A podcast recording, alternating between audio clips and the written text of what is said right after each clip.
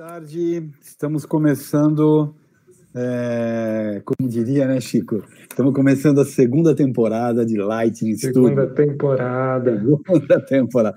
Os roteiristas são os mesmos, o diretor é o mesmo, Padu Palmério, o nosso diretor de arte é o mesmo, Guilherme Luiz, o nosso cortador no streaming lá é o mesmo, João Paulo Melo, Jéssica cuidando do chat, é, Chico Tuliani, meu parceiro aqui, e esse que vos fala, Guilherme Bonfante. Bom, Lighting Studio, como a gente tem, a, tem falado para vocês, é um projeto do hashtag Cultura em Casa da Secretaria de Cultura e Economia Criativa do Estado de São Paulo e também das atividades formativas da SP Escola de Teatro durante a suspensão temporária das atividades. É, a gente já está programado para fazer é, até o final de maio é, já temos entrevistas marcadas, confirmadas, e elas vão acontecer sempre às terças e quintas agora. Foi um, foi um tanto cansativo, né, Chico? Todos os dias das duas semanas, foi bem complicado. Desgaste.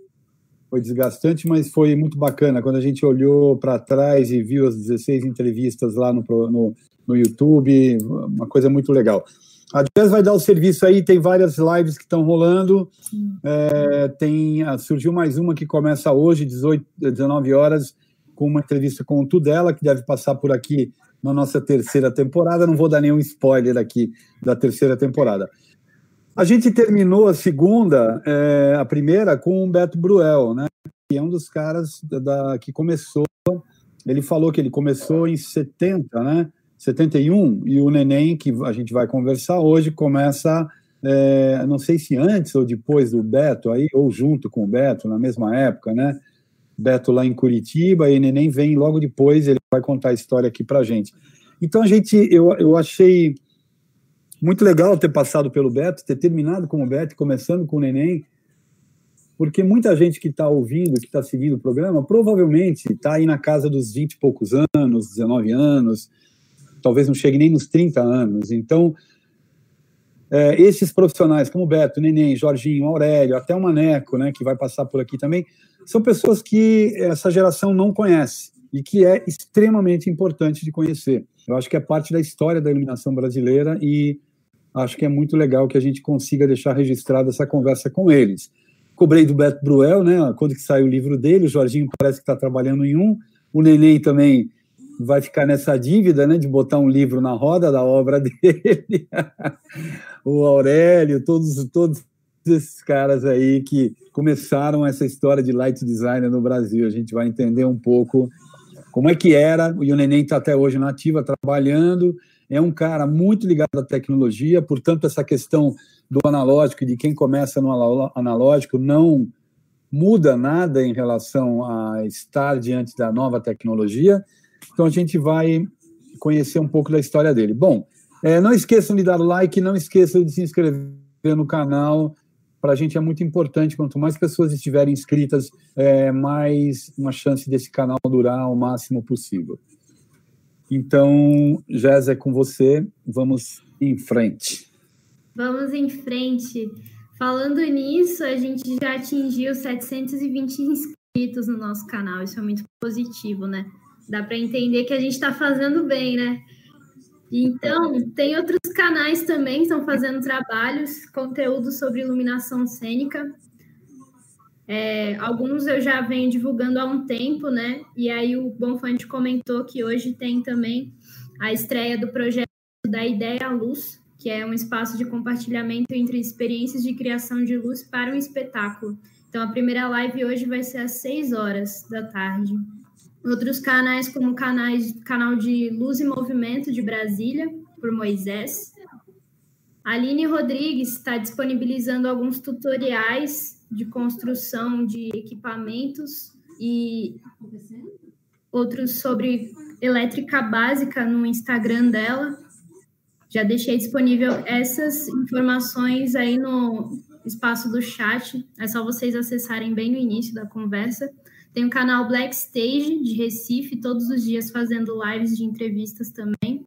O César Pivetti, que está disponibilizando as lives dele com entrevistas todos os dias, agora no YouTube, então a gente pode acessar entrevistas anteriores. Canal Lighting Beats, que está trazendo dicas e notas sobre o AMA3. Tem também o canal do Roca, é, de Curitiba. Ele está fazendo uma programação comentando WYSIWYG e MA também. E a gente tem também a edição 27 da revista Urdimento. Também não vamos esquecer dos cadernos de luz, né, Bonfante? Estão disponíveis tanto no site da SP Escola de Teatro quanto no site do Guilherme Bonfante. E lembrando também que as inscrições da SP Escola de Teatro estão prorrogadas até dia 8 de maio. E mais, a gente também está no formato podcast, disponível no Spotify, Google Podcasts e Apple Podcasts. Terminando com essas informações, eu vou passar para o Chico. Manda, Chico. Beleza. Obrigado, Jess. Imagina. Bom, queria começar agradecendo você, Neném, de aceitar estar aqui conversando com a gente hoje. E para a gente começar a nossa conversa, é, queria ouvir você falar um pouco do início da tua trajetória, o que, que você entende como primeir, sua primeira formação, que eu acredito que é muito prática, na luz e o início do teu trabalho e tua inserção nesse mundo, assim. Hum. É, eu já contei essa história semana passada lá no César Pivetti. É, assim, eu com 13 anos morava em Ipanema, no Barão da Torre, e a turma se encontrava na, na casa do Aníbal Machado, que era na Visconde de Pirajá, 460, eu acho. Não, 487. A gente se encontrava lá que tinha uma, uma mesa de ping-pong. E aí a gente uhum. jogava. E, e, uma das crianças era a sobrinha da Maria Clara Machado, que era filha do Aníbal, tá. que era a Cacá Mortier que era uma das amigas. E aí, no fim de semana, todo mundo sumia. Falava, ué, cadê todo mundo? Isso. Aí que a gente foi, não, a gente vai para o teatro, que lá que é legal, a gente vê as peças, eu, aí eu fui com eles.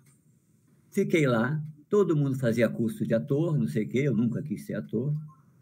Entrei em cena, acho que três ou quatro vezes, mas uhum. nunca quis ser ator. E eu ficava, durante o espetáculo, sentado do lado do operador, vendo o espetáculo. Tá. É, era uma mesa também, seis canais, com aquela chavinha, vai para direto, vai, passa para resistência, um negócio super artesanal. Mas era super perfeitinho. E um dia, naquela época que sabe, telefone era caro, ter um telefone. O operador de luz, que era o Roberto, não foi. Simplesmente não apareceu. Casa lotada. A Maria Clara olhou para minha cara e falou que, pô, você está sentado aqui todo dia, você consegue fazer isso que ele faz? Eu falei, posso, posso tentar. Aí, estou tentando. Estou tentando até hoje. é, Neném, você tem alguma imagem desse período, dessa época, ou próximo não, né? Nada. Tá. Meus HDs queimaram, meus casamentos foram ficando com o que eu tinha de papel, entendeu? E aí, nada. Tem nada, nada, nada, nada, nada. Até dei uma pesquisada, mas nem, nem o próprio tablado tem coisa dessa época. Eu fiquei... Mas e aí você encarou a operação e, já, e daí já ficou, neném? Aí eu fiquei de stand-in do Roberto. Quando ele sacou que eu conseguia fazer direito e eu não ganhava nada, e ele ganhava lá 50 cruzeiros, 50, não sei qual era o dinheiro da época, ele ganhava o dinheiro, quem fazia era eu. E ele ficava lá dormindo. Acabou o espetáculo, que não era nem luz do Jorginho, esse espetáculo, que era o embarque de Noé. E para o próximo espetáculo, a Clara chamou de volta o Jorginho, porque ele tinha saído por uma briga qualquer que tinha acontecido lá, mas ela não gostou do outro iluminador, chamou ele de volta. Aí eu já montei o espetáculo com o Jorginho montar para mim naquela época era eu ficava do lado do Jorginho e falava, vai comprar um sanduíche. Eu ia comprar um sanduíche, Coca-Cola, sanduíche de mortadela, a Coca-Cola. Mas é assim, eu presto muita atenção em tudo. Aí fiquei. Isso eu, é 72? 72, mais 73. Ou menos? É, por aí. Tá. Por aí. Aí eu fiz com o Jorginho, e sim, naquela época não tinha teatro montado, né? Você tinha que chegar e fazer tudo. Passar linha, botar uhum. plug. Era, era uma nhanha e tudo com sapão. Assim, e vara, vara de ferro já ou madeira ainda? Madeira. Madeira. Né? Madeira. Né? Um teatro bom tinha americana, né? que é, é madeira treliçada. Tá. Mas é, a maioria era só madeira na corda. Agora, me, me diga uma coisa, nessa época aí, 72, 73, quando você começa, os teatros não, ter, não tinham equipamento, não tinha infraestrutura elétrica, já existiam locadoras no Rio de Janeiro, então?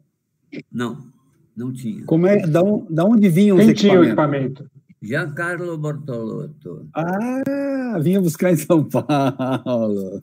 Nada, ele enfiava no ônibus, a gente pegava na rodoviária. então, a cada produção. Uhum. Tá. Quer dizer que a cada produção você tinha que fazer um rider do que você precisava. Não, com, com... Os teatros tinham alguma coisa. Ah, já tinha alguma coisa. Mas aí, assim, o Jorginho começou a pedir mais. Tá. Porque ele queria fazer melhor. Eu tá. fiquei com ele, eu fiz pelo menos uns 100 espetáculos com ele, por aí. Em quantos anos isso? Entre 72 e até quase 80. Quer dizer, foram sete anos de, de assistência. Entendeu? Até e, os seus 20 anos, mais ou menos. 80, já, não, 80 eu já tinha 22, 23. Tá por aí. Mas já estava fazendo luz. A partir de 78, 77, tinha um infantil chato que o Jorginho não queria fazer, ele falava, lá, faz para mim. Eu assino, Aí já criava. Eu assino o Jorginho. Eu, hã? eu já criava. Você já criava ou o Jorginho ia lá olhar? Ah, não. Ele assinava a supervisão, mas nunca ia. Tá. O Jorginho não, não é muito de sair de casa, não. Ah, é? Naquela época já? Já. Não, ele ia, ia, ia, ia, ia. Assim, eu lembro que, por exemplo, o Rei Lear, que era o espetáculo que eu fiz, que eu já estava com a Aurélia nessa época, 83, eu acho. A gente ficou, virou 11 noites. Nossa! São 11 noites dormindo na plateia, meia horinha, acordava, continuava, não aguentava mais, dormia mais meia horinha, voltava para conseguir fazer ficar pronto. Era, era o, pauleira. O que que tornava o trabalho tão complicado assim, né, nessa época? Era porque era tudo artesanal. Tá. A gente entrou no Clara Nunes, esse sim, não tinha nada, absolutamente nada. E a gente queria fazer uma luz para arrebentar, porque vinha, veio logo em seguida do Lágrimas Amargas, que foi super indicado, a gente ganhou prêmio, cacete. Então a gente queria fazer um negócio muito legal. E era um teatro que era uhum. só o esqueleto. Então a gente teve que fazer vara. Aí eu inventei um, um Maxi Brute de, com farol de fusca. A gente pegava uma chapa de compensado, fazia os buracos todos, botava o farol de fusca, ligava no farol alto em série, né, porque era 12 volts. Ficava uma luz bem bonita. A gente usou, teve patrocínio da GE, a gente usou, acho que 100, 100 e poucos faróis. Para a época, era uma coisa maluca. A cena da tempestade do Lear era um negócio incrível, né? Porque era aquelas paredonas de luz estourando e, e, tudo na mesinha de seis canais, né? Que é o que a gente tinha na época. Cara, mas era mesinha tipo rabo quente? É igual aquela que eu te mostrei antes de começar. Tá. É tá. aquilo.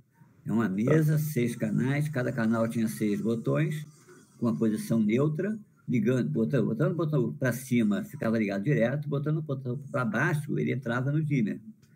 Então tá. a gente tinha que botar o botão para baixo, entrar com o dimmer, chegou em 100%, você passa rápido para a posição direta, tira o dimmer sem nada, coloca outra coisa de um outro botão e entra de novo aquele canal. E uma das coisas mais legais dessa época é que você tinha que raciocinar o roteiro, aonde você ia colocar cada coisa, porque às vezes uhum. Uma coisa tinha que entrar um pouquinho depois da outra, não podia ser no mesmo canal, você botava naquele. Ok, deu certinho. Aí chegou no segundo ato, acontece a mesma coisa com o outro. Aí você fala, não, também não pode ser aqui. Vou passar ele para outro. e por aí vai. A fazer o roteiro, para mim, sempre foi a coisa mais legal que tinha. Fazer o roteiro implicava no pet, digamos assim, já em como você ia ligar cada coisa, né? Também, também. É porque tinha aquela coisa, é, entra, deixa, ah, sai e prepara. Sim, sim. Né? O uhum. preparo nessa mesinha de seis canais era um escândalo. Eu fiz um espetáculo, foi Sonho de Maria de Verão. Foi bem legal, foi ah. bem bonito o espetáculo. Na época não tinha gelatina no Rio, né? Só tinha celofane. E aí, tinha uma namorada... Mas tinha em São Paulo? Não, não lugar nenhum, era só celofane. Tá. Tinha uma namorada do, do, do Jorginho, que sempre que ia para Nova York trazia uns, umas gelatinas para agradar ele.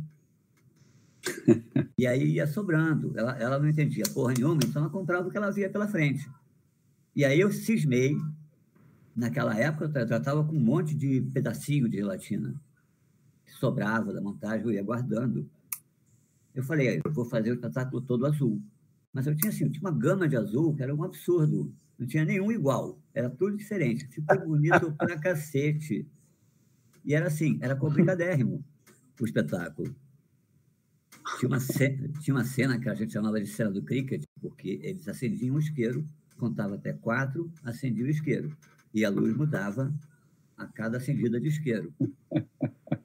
Eu tive que é, contratar um cara para ler o roteiro para o operador, porque ele não conseguia ler o roteiro fazia as mudanças e fazia a luz.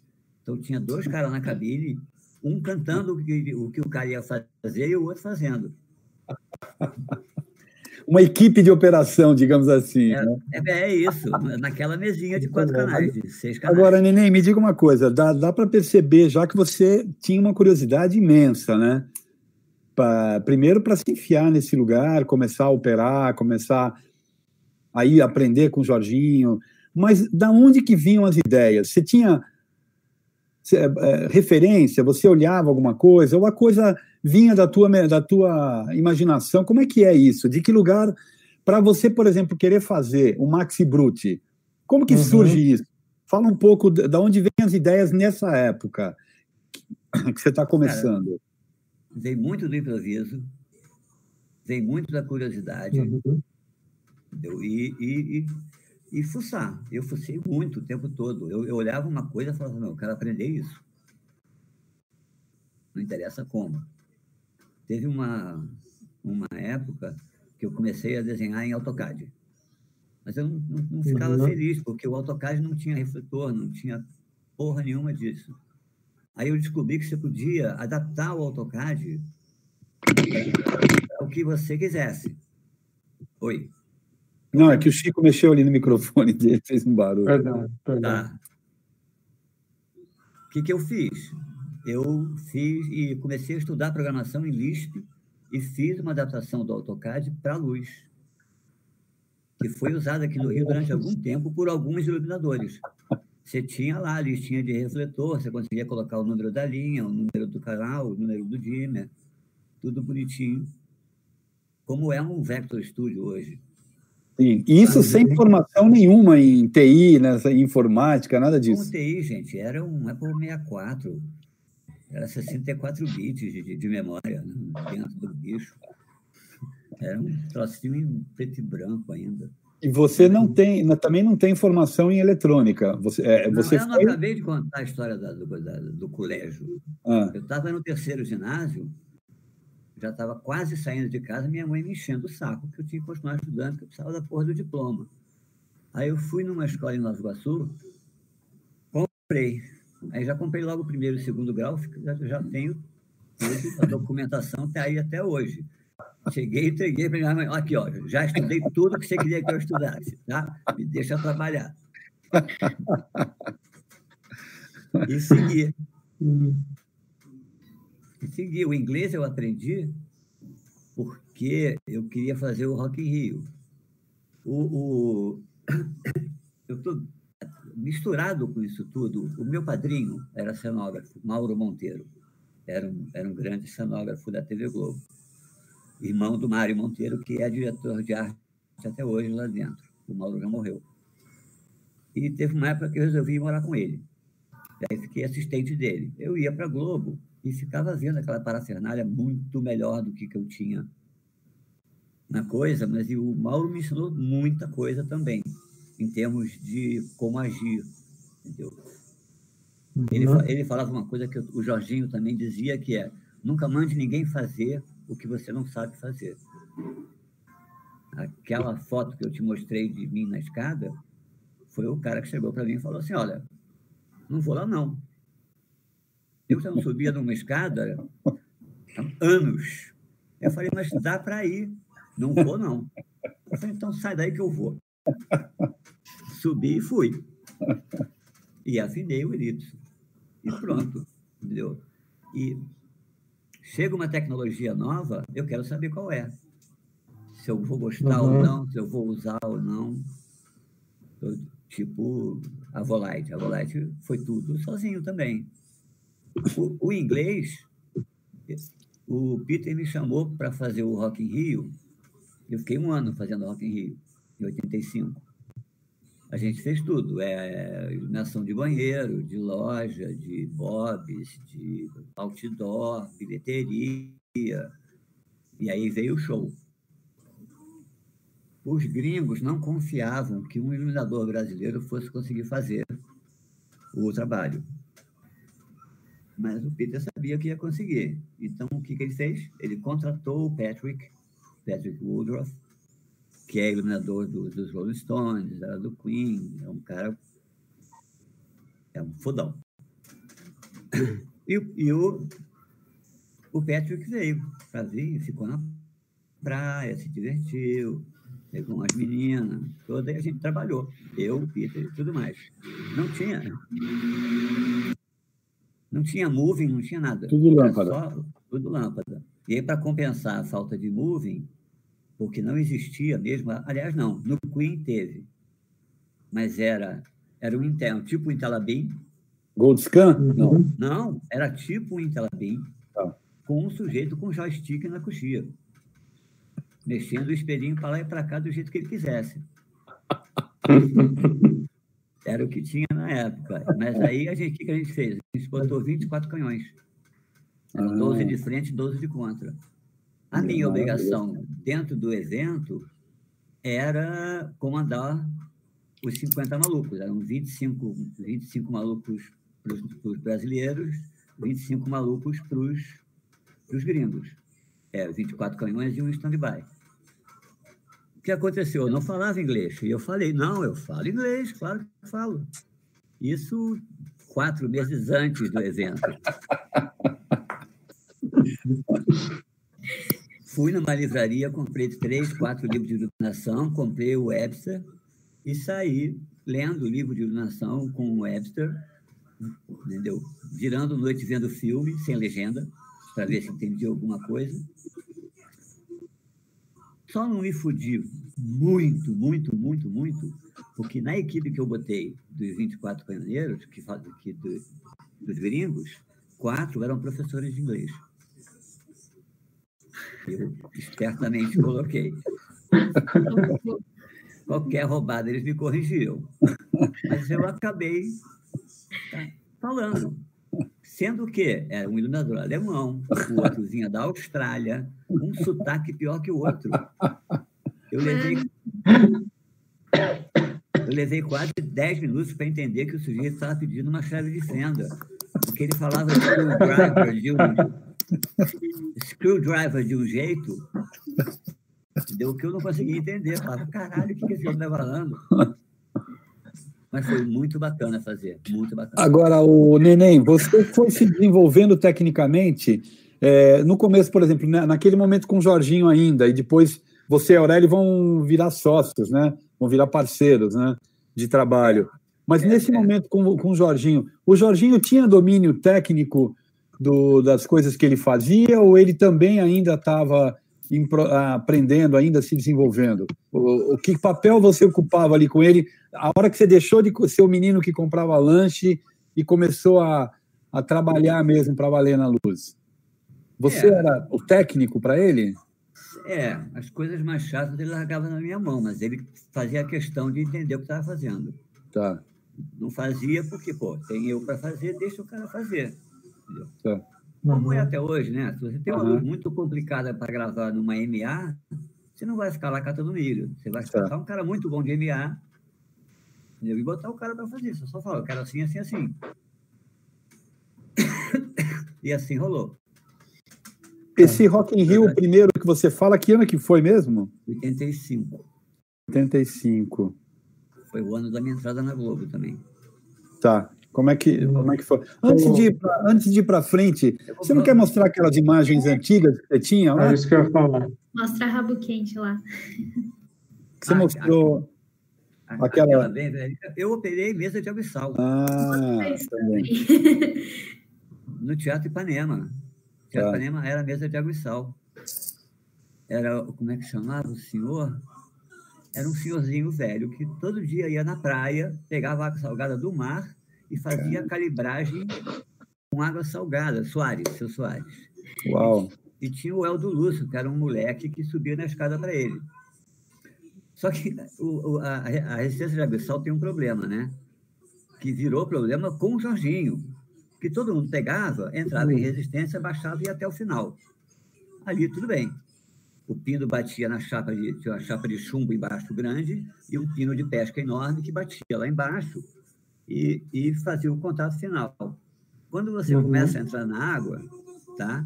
o contato é mínimo, ele vai através da água. É uma substância ruim para a saúde. Eu, eu uso óculos, aquela porra embaçava, eu falava, como é que eu vou operar esta porra? E era assim, eh, na frente era, era, era o- as manilhas, né, para subir e baixar a corda, e na lateral chave e faca. Tudo, tudo com, com- não, era- não tinha botãozinho, era chave de faca daquelas grandonas. Passa a pedir e trabalhar com algumas intensidades E intermediárias que não se usava muito. É, exatamente. E aí, esta merda. Porra, três semanas depois, o Soares morreu. Acho que foi Nossa. desgosto.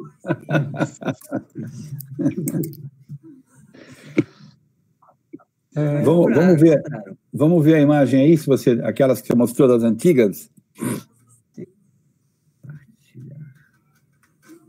Entrou. Entrou? Não, Vou te mostrar. ainda não. Ah, aí. Calma, vai, vai entrar. Espetáculo chamado A Luz do Solo.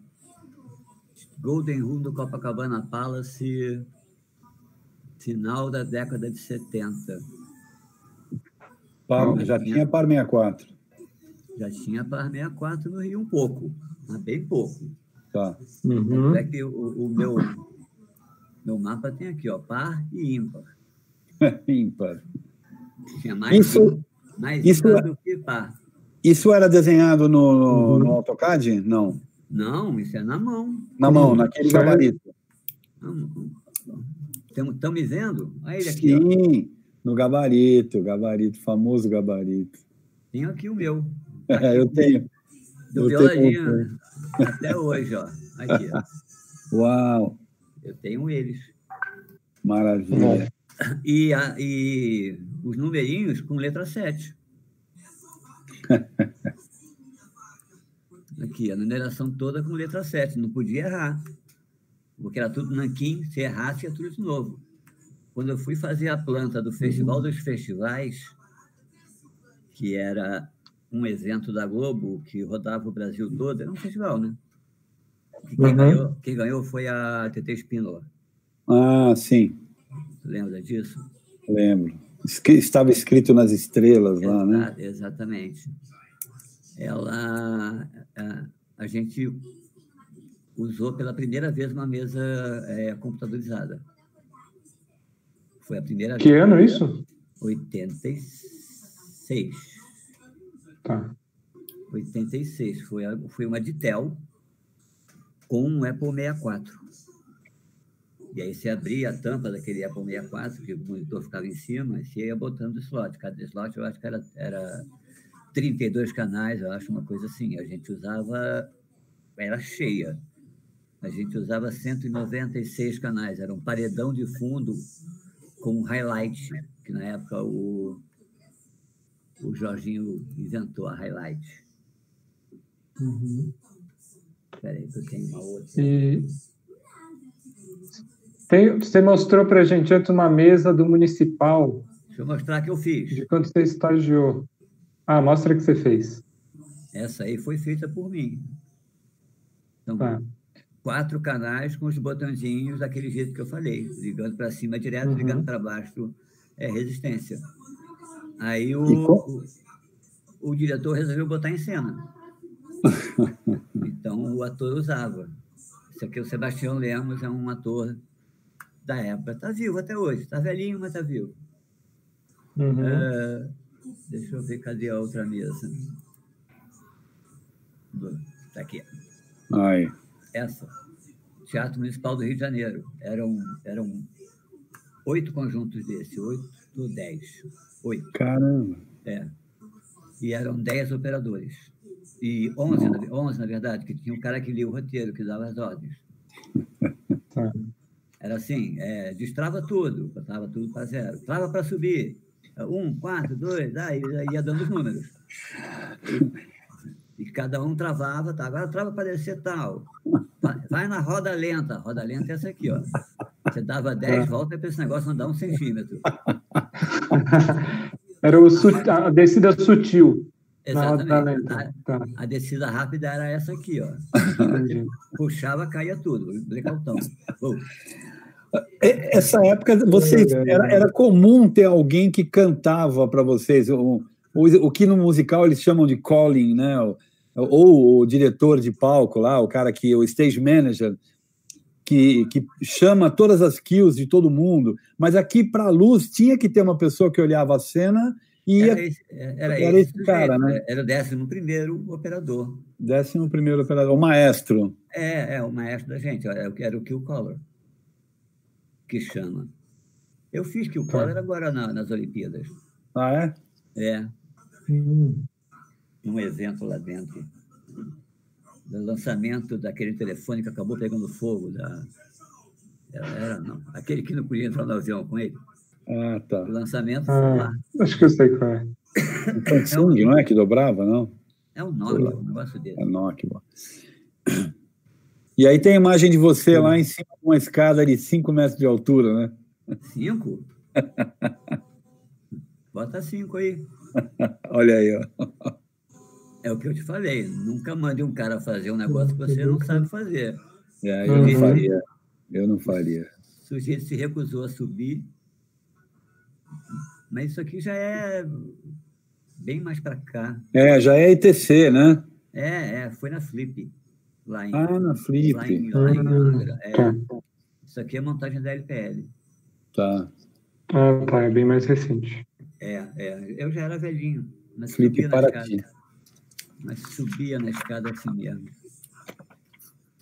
Neném, é, olhando para esse começo e agora, aí você tem imagens ali daquele espetáculo de dança na piscina e tal, é, o, quais eram os maiores problemas para você criar naquele momento? É, tinha falta de conhecimento técnico ainda, que vocês vinham aprendendo, mas pelo visto isso não era um problema, porque com a tua curiosidade, com a tua audácia, você ia metendo as caras, né? Mas a questão estética, a questão da cor, como é que vocês lidavam com isso na época? Cara, assim, quando eu comecei muito novo, tudo uhum. entrou meio como se fosse em colégio, entendeu? A coisa ia entrando, e até hoje ela é intrínseca. Até hoje eu não consigo saber por que, que eu escolhi o, o, entendeu? o contra-luz âmbar para aquela porra daquela cena, entendeu? É, eu, eu, sei que eu tenho a ideia, não é para ser bonito, é, é para que entenda um espetáculo. Essa ideia nunca, tá. nunca pode ser perdida. Até pode ficar bonito, mas a ideia é ajudar o diretor a passar o espetáculo para o público. Eu, eu, eu sempre falo que a melhor luz é aquela que não aparece. Se você sai do espetáculo dizendo que a luz é linda, o espetáculo é uma bosta, seu trabalho ficou a bosta. E essa relação tua com os diretores sempre foi nesse sentido de colaborar, né? No princípio, é bem difícil. No princípio, você tinha que ser muito, muito ator, muito psicólogo também, entendeu? Tinha que entender a cabeça do sujeito. Até hoje é meio, é meio assim, quando você pega um diretor que não está contigo, quer a ideia dele. E eu falo, ah, não, tá, tudo bem. Mas eu também tenho essa ideia aqui, posso mostrar? Aí mostra. Uhum. Se ele não gostar, fica dele. Tem alguns até que gostam, mas preferem a dele por economia. Tem uma história do, do Renato Machado, que é muito engraçada. Ele, ele fez ah, um puta musical, não me lembro qual era, mas era muito. Você pode interromper a compartilhamento do, da sua tela, tá aparecendo a gente duas vezes. É só uhum. nessa opção interromper isso, parar a apresentação. Boa, Oi. pode continuar. É... O Renato fez o espetáculo todo no virtual. Uma luz que era linda, tinha 300, não sei quantos efeitos. Uh, o diretor usou o, o primeiro efeito. Ele não gostou de mais nenhum e refez oh. a luz inteira. Chegou com a luz gravada já. Era só enfiou o pendrive na mesa, entrou, o diretor não usou nenhuma. Assim, isso pode acontecer. Você pode de repente, discordado de um diretor, e aí a porrada come. Eu, eu nunca muito briguei com ninguém, não.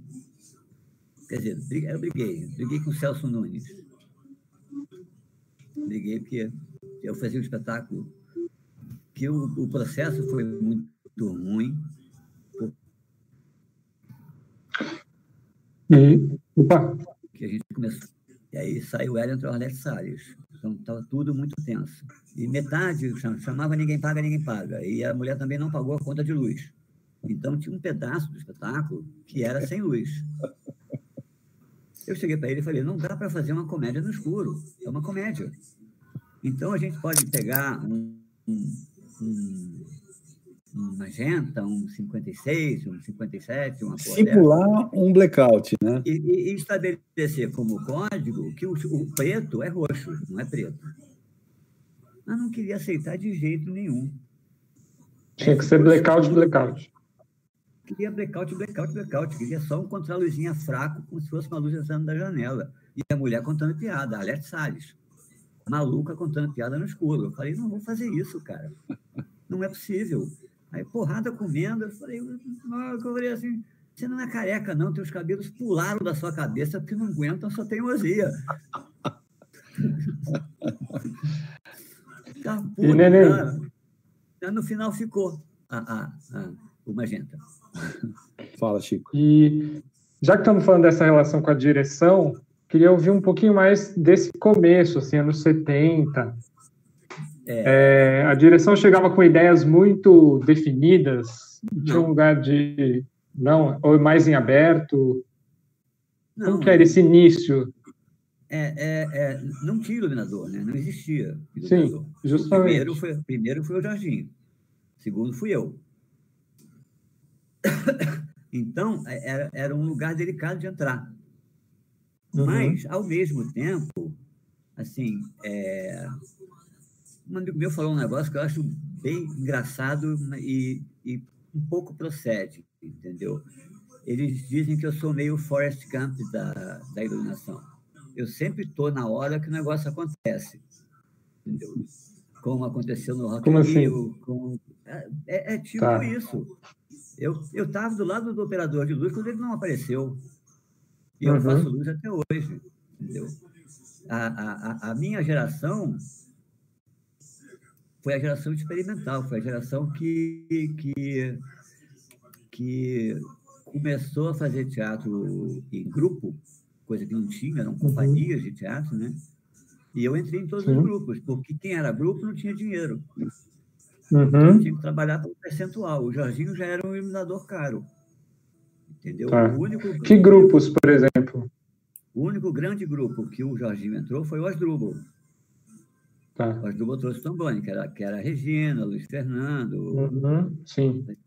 Meu irmão era do Asdrubal. O Asdrubal foi fundado lá em casa. A primeira reunião foi lá em casa. Porque meu irmão e Daniel Dantas queriam montar o arquiteto imperador da Síria. Uhum. E aí uh, o, o diretor chegou, o Hamilton, e disse: Olha, eu, eu já tenho uma galera que está comigo, não posso largar eles para fazer um trabalho com duas pessoas, vou fazer outra coisa. E aí foram fazer o inspetor geral. Nessa uhum. época eu ainda era meio Gimba, meio né, assistente do Jorginho. O Jorginho fazia o rei. A gente, na época que o teatro era terça-domingo, né? Uhum. Terça-domingo, duas na quinta, duas no sábado, duas no domingo. Eram nove por semana. Nossa. Teatro, teatro Ipanema lotado durante um ano. Saímos, fomos para o Dulcina, ficou lotado mais um ano e depois foi viajar, ficou mais quatro anos viajando. Eu não fui na viagem. Tá. E foi, foi, foi o Ivan Marte, que era operador de som, passou para a luz. Mas eu pergunto Aí, no sentido assim. Diga, diga, desculpe. Acabar o raciocínio. Tá, Os outros vai. grupos todos, que era o pessoal do pessoal, o pessoal do cabaré, que era Paulo Reis, Busa Ferraz, uh, o próprio Antônio Pedro tinha que é um outro pessoal, é, eles formavam um grupo e eu acabei sendo o desses grupos todos. Então, todos ficaram meus amigos, que era o pessoalzinho que estava começando. Era Miguel Farabella, uhum. Padilha, era Rosane Goffman, todos jovenzinhos de 17 anos começando no teatro. E aí, todos ficaram meus amigos. Quando os grupos meio se desfaziam, o, o cara que ia para o outro grupo, ou para fazer um espetáculo qualquer, fala, pô, pô, chama o neném, cara, o neném é legal, o neném trabalha com a gente, e foi. Nessa brincadeira, a gente, a gente faz muito amigo, né? né? Na, nessa uhum. época do auge da, do, do meu trabalho, que foi de 78 a 85, a gente fazia mais de 50 espetáculos por ano. Uau! Teve o ano top, que foi 82, foram 58 espetáculos. Ali eu já tinha o Aurélio, que, o que facilitava muito. Que era o seu assistente. Não, não era, não era bem isso, não. É, a história é Como assim. que era a relação? Eu trabalhava no Sesc da Tijuca, eu operava luz. Uhum. E eu uhum. fazia uma peça que a mulher, a, a, na época, a mulher do Aurélio fazia como atriz o Aurélio saía do trabalho dele na rede ferroviária, quando ele trabalhava, ele era chefe de segurança da rede, e ia para lá para esperar a mulher para ir para casa, porque eles moravam em Bangu, em Padre Miguel, longe para cacete. E aí ele ficava lá. O único lugar que você pode ver o espetáculo e fumar era a cabine de luz. Aí o Aurélio subia e ficava do meu lado. A mesma história que aconteceu com o Roberto, eu fiz com, com, com o Aurélio. Eu, eu virava a noite para cacete com o Jorginho, e morria de sono. Aí falei, pô, Aurélio, sobe esse botão para mim aqui e abaixa esse aqui, quando a mulher falar não sei o quê, e ela dormia. E assim começou Aurélio. Isso tá. já era 78, 77, eu acho.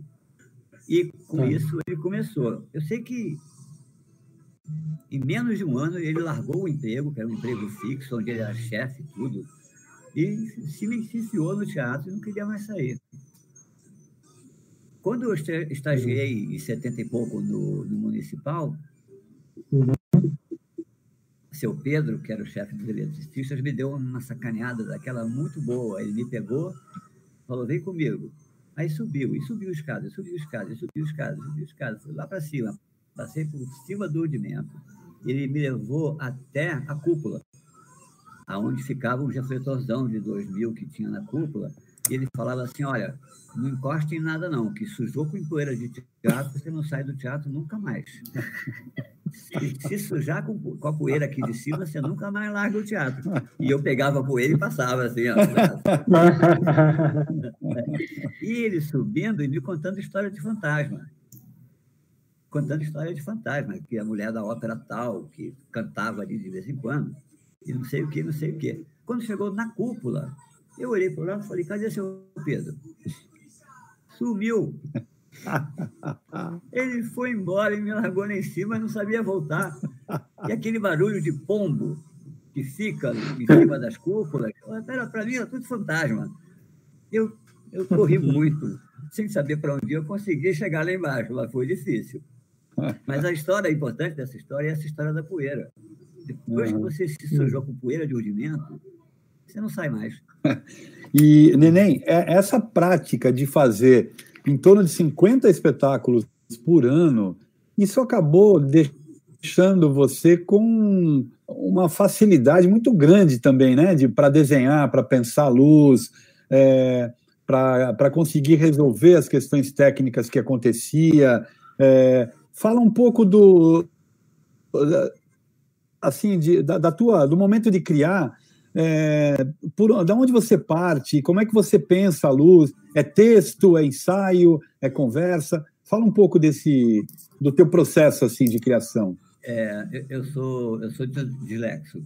Eu tenho dislexia. Eu não consigo ler. Uhum. texto papel.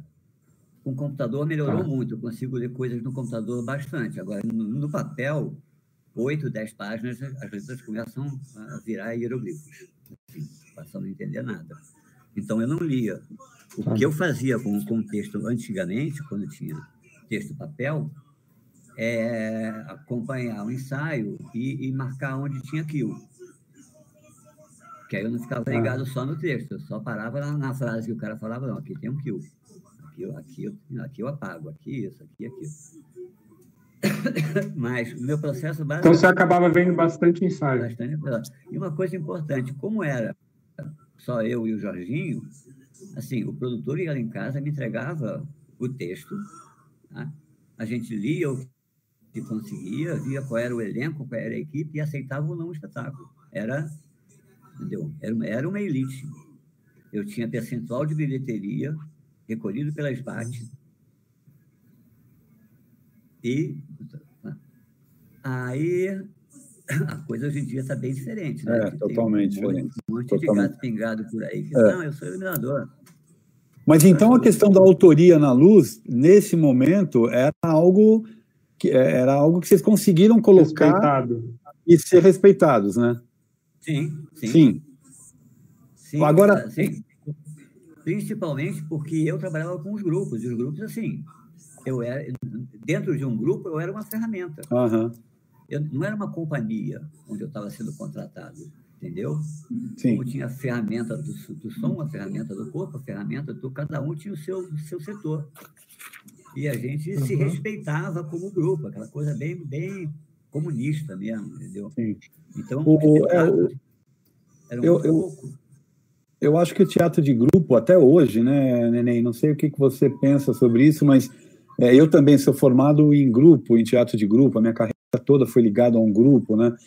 Eu sinto que é, é um lugar onde a gente aprende muito, né? E aprende é, não só a nossa função, né?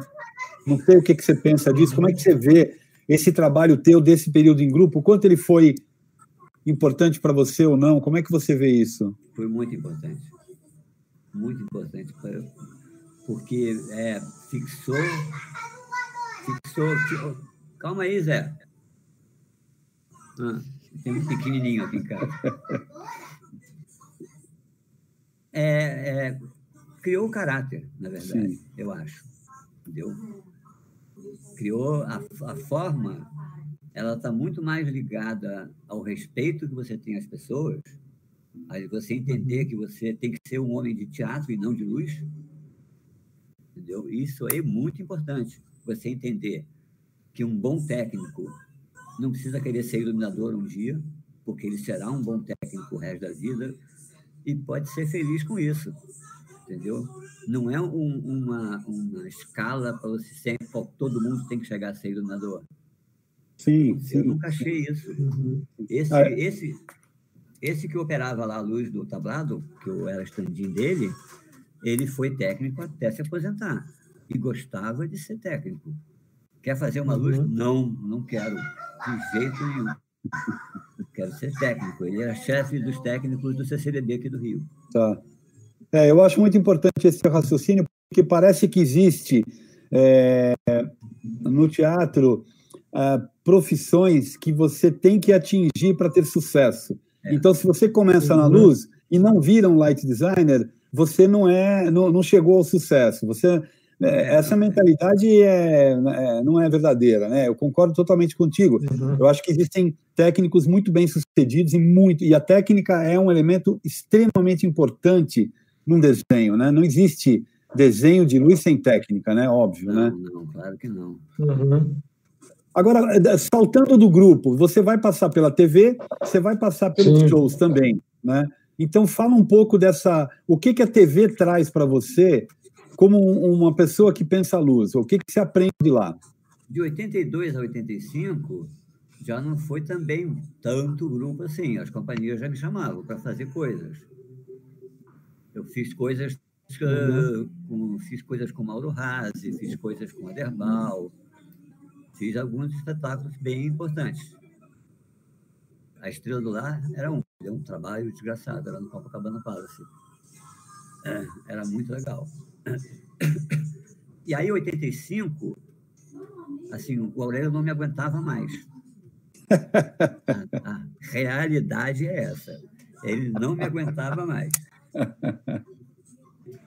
Porque é aquela época, 85, eu só queria saber de namorar, então eu queria, eu queria ficar na, na night, eu chegava doidão, não sei o quê. Aí ele falou só, não dá não para ser sócio. Aí é que entra o Forrest Gump de novo, entendeu?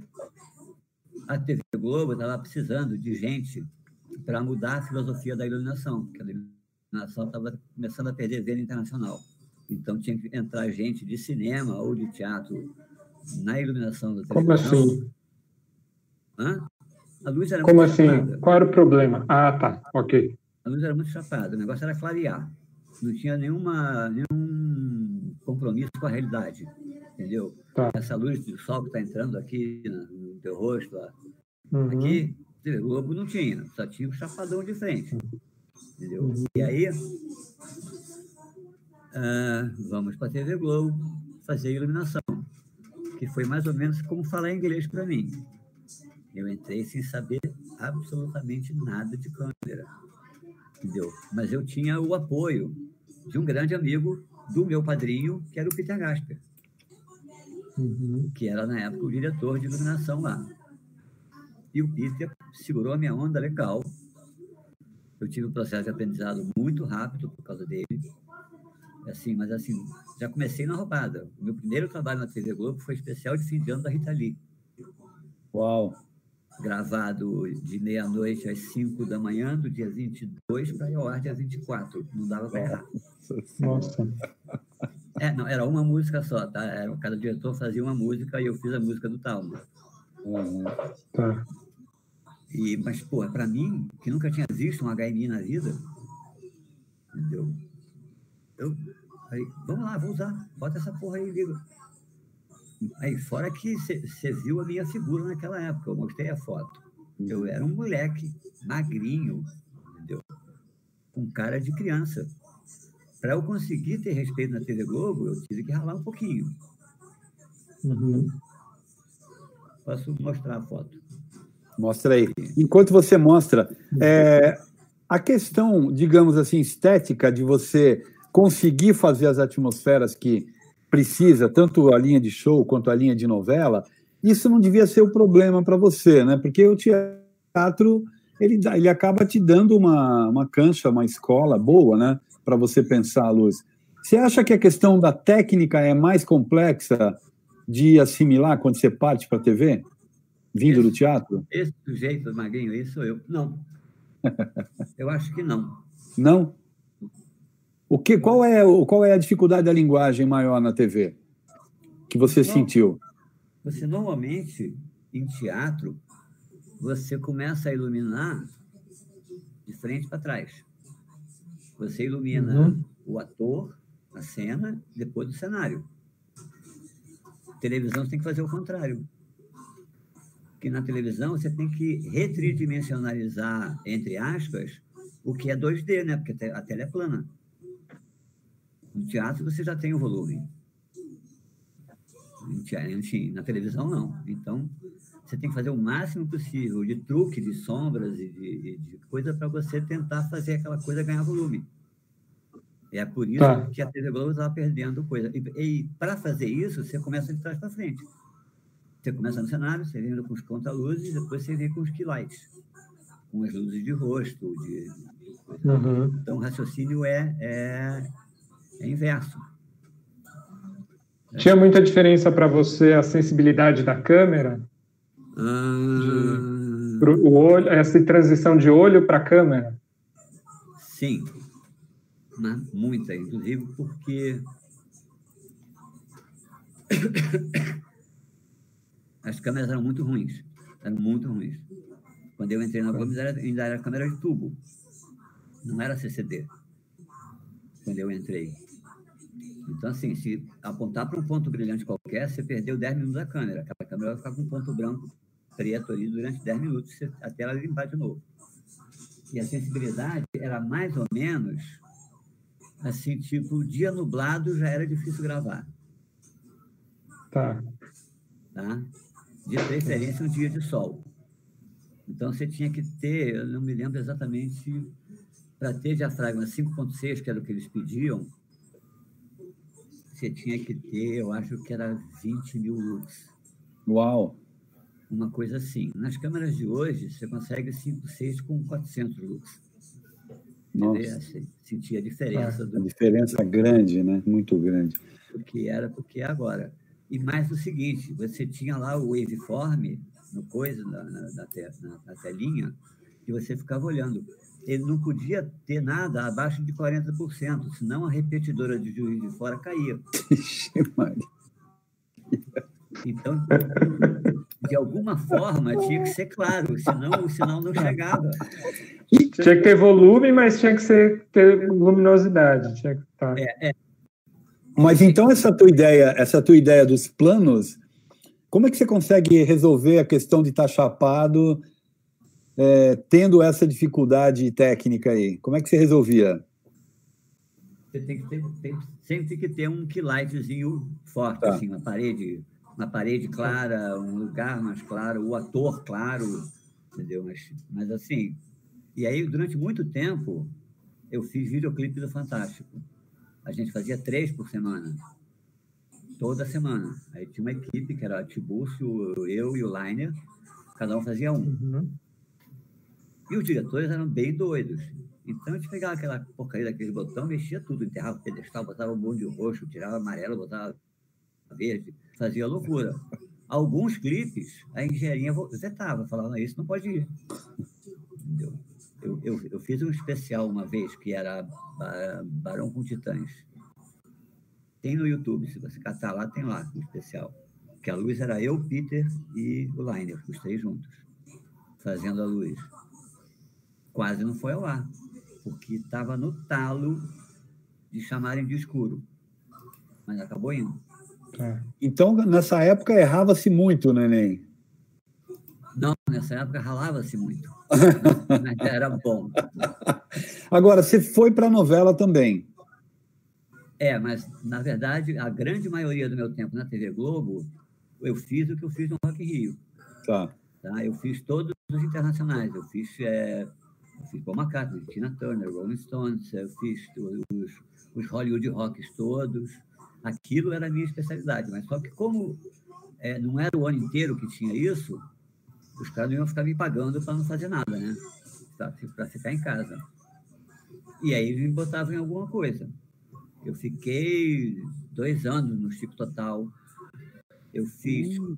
quatro novelas para nunca mais você não tem ideia do que é fazer novela. Qual é, dificu... Qual é o problema? Conta pra gente aí. Você recebe um roteiro da semana na sexta-feira, você tem o fim de semana para ler os textos, passar a vista nos textos, para ver qual é a locação. Às vezes tem que ir à locação para entender o que está acontecendo. Aí você tem que é, você, quando você faz externa, por exemplo, você conta com uma UM, UMI, Unidade Móvel de Iluminação, que tem um equipamento uhum. X, tem não sei quantos pneus, não sei quantos, mas às vezes não dá. Então você tem que, tem que saber qual é a cena para ver se você pede ou não reforço. Então você é obrigado a ler os capítulos para depois fazer o pedido no sábado para ter a tua UMI equipada na segunda-feira, na terça, na quarta, na quinta, na sexta, no sábado, quando você grava de novo as gravações não têm hora. Então, é um dia só de noturno. Então, você vai trabalhar. Hoje é de 7 da noite até 5 da manhã. Caramba. Aí você tem 10, 11 horas de descanso por aí. Mas no outro dia que você for trabalhar, é de sete da manhã até as cinco da tarde. É enlouquecedor. É enlouquecedor. E, agora, quando você vai para a Globo, é impossível você fazer teatro ao mesmo tempo, né? Fiz muito. Ah, é? Mas, junto com a TV? Fiz. Então, daí eu fiquei pensando uma coisa. Essa, é, esse lugar que a TV te coloca, agora que você relatou da externa, por exemplo, você tem que ser um cara, você tem que ser muito preparado para ir para a externa, né? Você tem que saber exatamente tudo aquilo que você vai querer. Essa, é, esse preparo para ir fazer a gravação é, e a agilidade, a rapidez de raciocínio que você tem que ter, isso também não ajuda você depois, é, quando está dentro do teatro, quando tem que resolver problemas? Como é que você vê essa relação? Eu sempre falo isso. Depois que eu saí da TV Globo, não, não me coloque para virar noite, porque eu não viro. Eu quero, eu quero montar rápido. Sim. Entendeu? Porque eu, eu, eu sacava, eu saquei na Globo que, assim, dois terços do tempo que a gente perdia no teatro era batendo papo, era inventando coisa, entendeu? E, e assim, eu não gosto de errar. Se eu mandei botar um refletor ali, o refletor é ali. Eu não vou trocar. Eu, de jeito nenhum, vou trocar. Ele, mesmo que esteja errado, vai ficar ali. Porque vai, vai dar certo. Eu troco, assim, numa montagem de 150 refletores, eu troco dois, três, no máximo. Mas na maioria dá certo. E, e essa rapidez foi a TV Globo que me deu. Eu, eu fiz durante um tempo um negócio. Um, eu acho que a. A Jaiba é, é, eu fiz TV Colosso. Vocês viam quando era criança. Ah, eu via muito. Né? eu via Colosso, muito TV Colosso. A gente gravava 120 cenas por dia. Uau! Nossa! porque era, era ia ao ar de nove da manhã ao meio-dia, todo dia. Tinha que gravar rápido para entregar para o dublador, porque a voz que tinha lá era só de guia. Ia para dublagem, ia para edição, da edição ia para dublagem, a dublagem ia ao ar e era assim, pauleiro o tempo todo. Mas assim, nesse tempo, até a saída do Boni, a TV era muito divertida. Valia a pena ficar lá o tempo todo. A gente gostava daquilo. Era um negócio bacana, entendeu? E eu sempre trabalhei ou com Boninho ou com Talma. Poucas vezes trabalhei com outros diretores. Só na é, novela. O Talma, o Talma foi um grande nome da TV brasileira, né? Como diretor, né? E, e, é, e é, uma grande pessoa. É. Eu, não, eu digo é porque ele morreu, mas continua, sim, entendeu? Sim. Na cabeça de todo mundo sendo uma grande sim. pessoa. Comprava briga de todo mundo e e porrada, quando tinha que dar porrada, ele fazia um negócio protérrimo.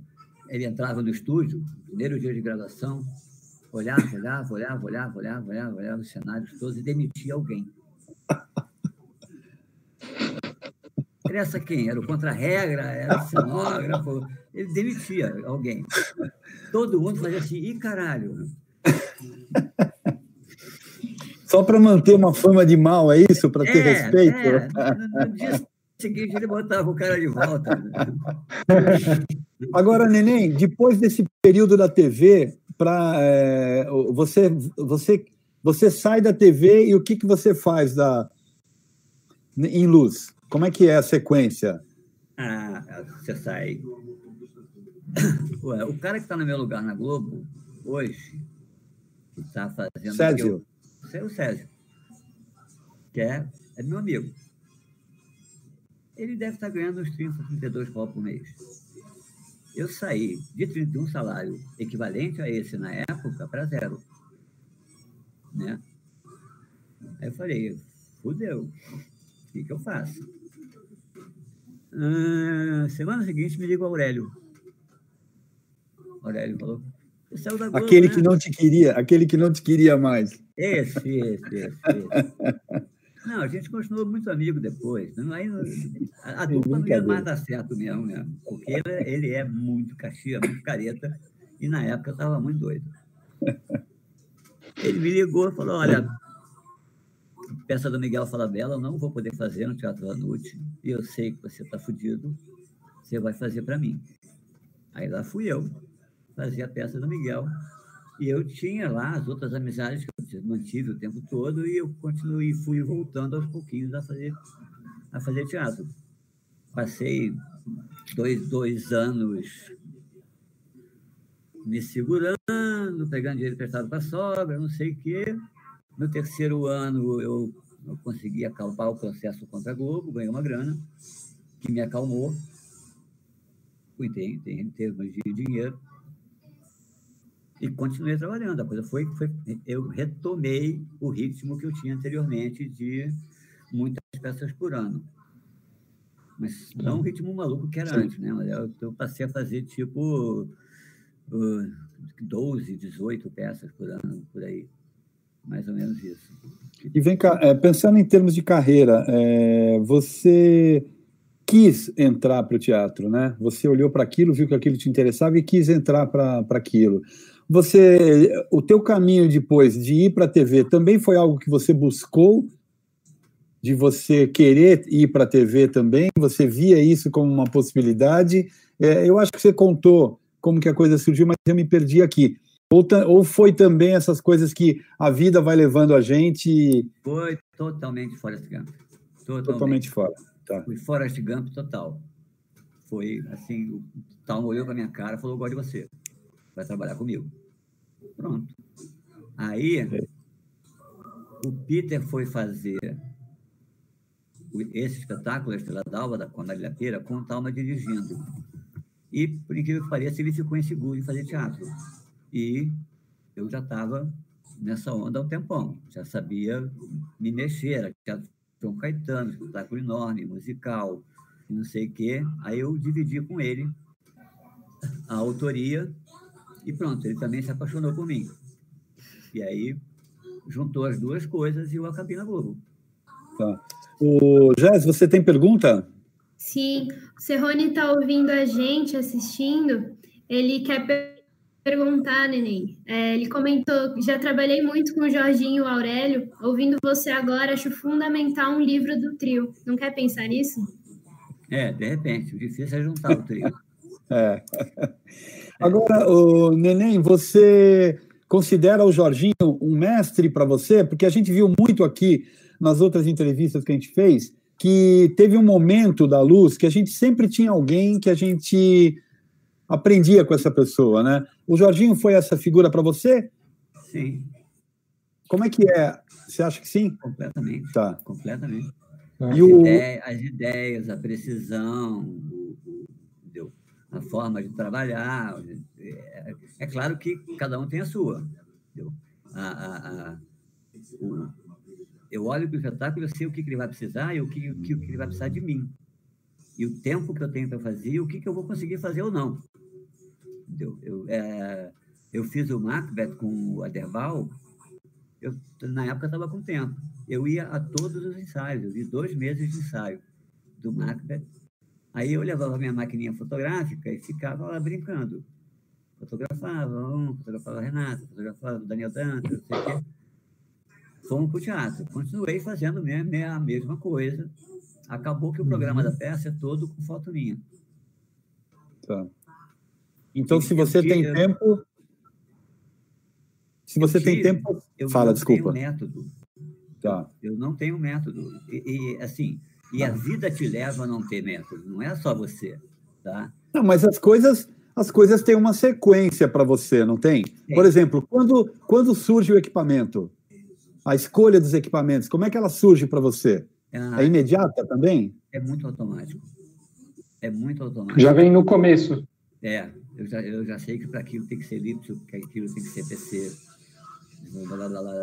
É claro, se o teatro te oferece um montão de moving, eu vou usar. Eu, tá. fiz, eu fiz um uhum. musical que tinha, tinha 16 movings. Eu usava todos eles. Eles nunca se moviam. Nunca. Era um refletor como outro qualquer. Só que cada hora ele acendia num canto, porque eu tinha a possibilidade de mexer com ele apagado. Mas eles nunca se moviam, eram só refletores. É, é, falando. É, desculpa. Ah, o, o, o, não, é que você puxa. É que você não, puxou a questão do.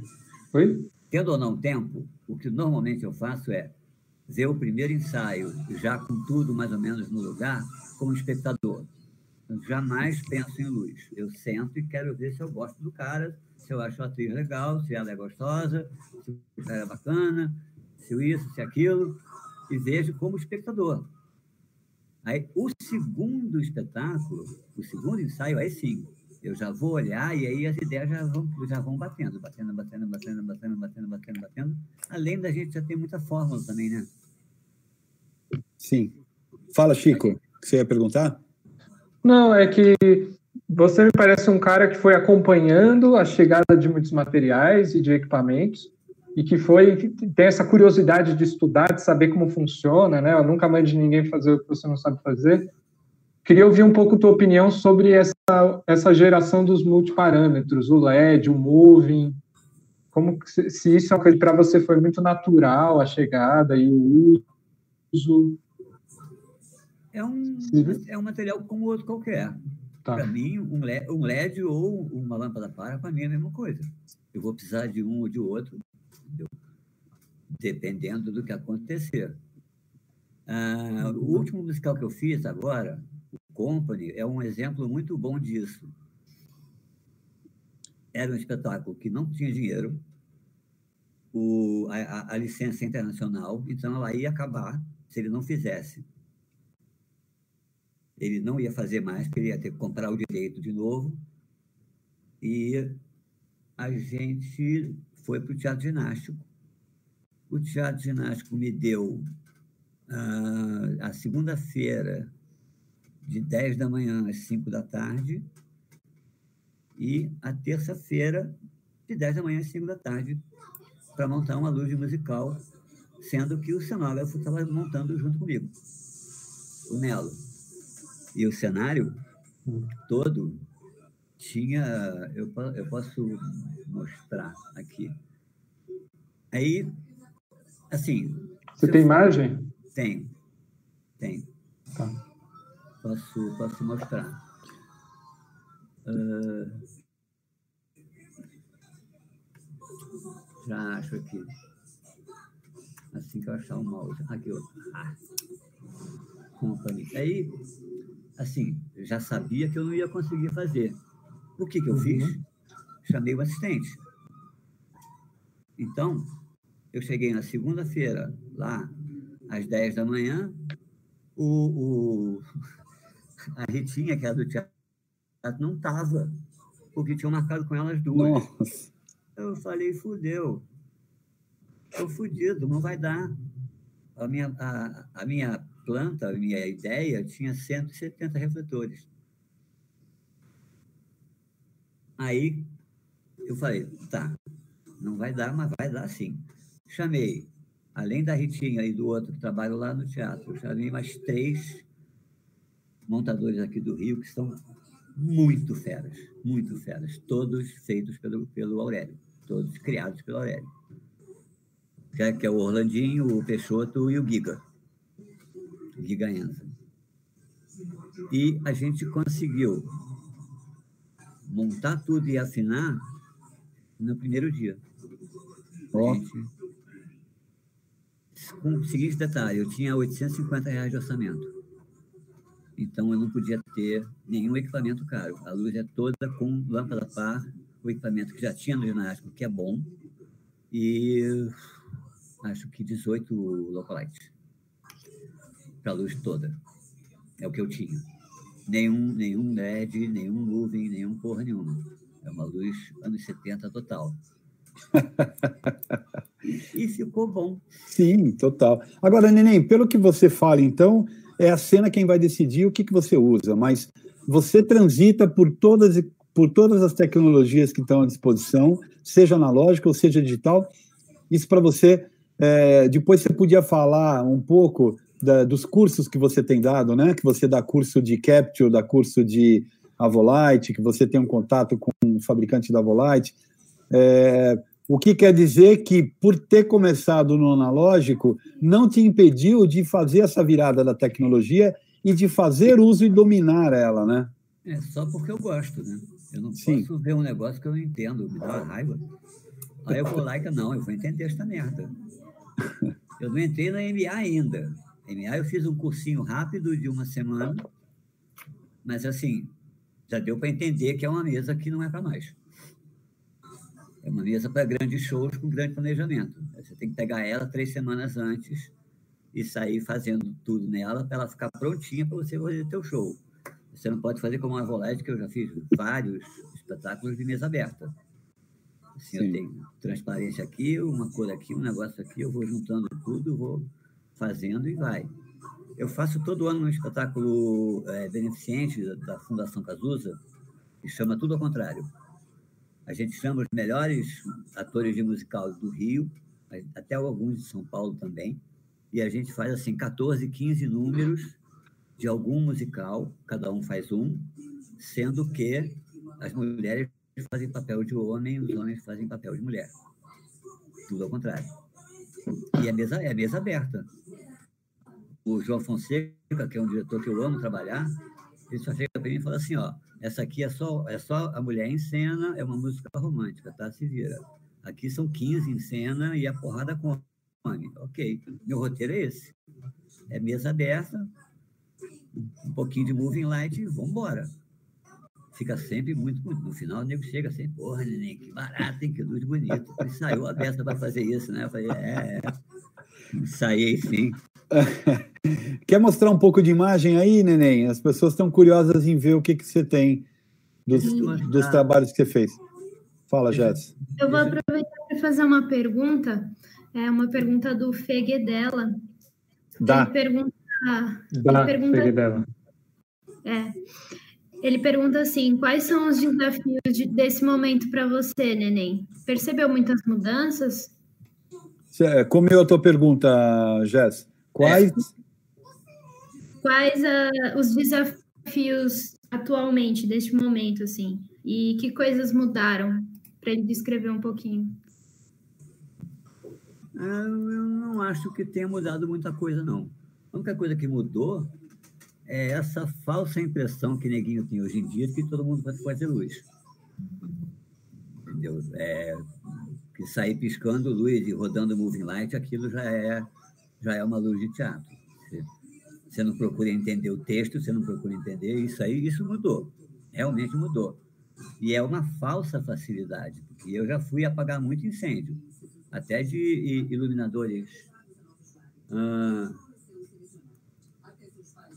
iluminadores de cinema que foram se meter a fazer teatro e se arrebentaram todos. Ó, essa é a luz do Company, só convencionais. Tá? Uhum. Mapinha bonitinho feito no Vector. Tá. No Vector Studio. Você usa 3D, Neném, nos seus projetos? Quando eu tenho tempo. Tá. Uh, e mostrar. qual o programa que você usa? Qual software? Capture. Capture. É. O Capture, ele aqui está o, o meu agrupamento. Agora, isso tudo aqui aconteceu no Company era, era eu em cima do palco, depois que eu comprei um sapato, que não me deixaram ficar de sandália havaiana no palco. Foi mais um atraso da montagem. É, eu em cima do palco e dizendo para a Dani, que estava de minha assistente, a Dani Sanches, que é iluminadora, mas é muito minha amiga, e eu falei, ó, se você não for lá, eu vou me fuder, porque eu não vou ter tempo de, de fazer esse trabalho de, de documentação. Aí a Dani foi, me ajudou muito. Tá vendo? O cenário do Company era todos esses presentes pendurados na volta toda, tinha um locolete em cada presente, mas tinha uma estrutura enorme para segurar os, os coisas dela e as varas todas travadas. Eu tinha que subir, não podia descer.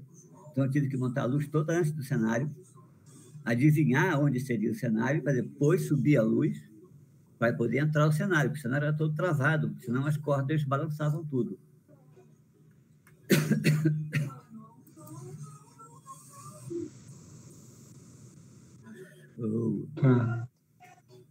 Aqui os locolates nos presentinhos. Aqui uma uhum. romântica. Outra ceninha romântica. Eu acho que tinha um filme. Vou ver se eu consigo mostrar. mas é só um pedacinho. Eu gosto muito desse contraluz assimétrico, acho sensacional. Tá. Sempre que eu posso, eu uso. Eu acho que isso aqui é um filme. É um desenho que você. Acabou de passar Opa. o 3D ali. Você passou pelo 3D. Eu passei pelo 3D, não. Não, não, é, não teve 3D. Apare... Nessa peça não teve 3D, não. Não, acho que é aquela imagem do sofá, da, da coluna. Apareceu aí. Ao roteiro.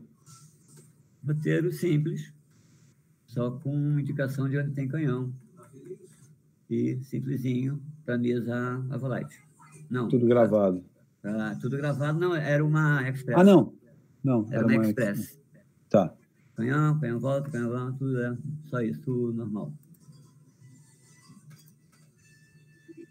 Isso foi company. Agora, quando eu tenho quando eu tenho tempo, Você quer mostrar aquela do 3D que você tem? Que depois você tem o 3D e tem o espetáculo? Pode ser. Verdade. Eu queria falar hum. também. Hum, deixa eu ver uma que tenha 3D aqui. Hum, deixa eu te mostrar essa. Não tem 3D, não tem nada, mas é um espetáculo muito bacana. Chama Mulheres de Caio.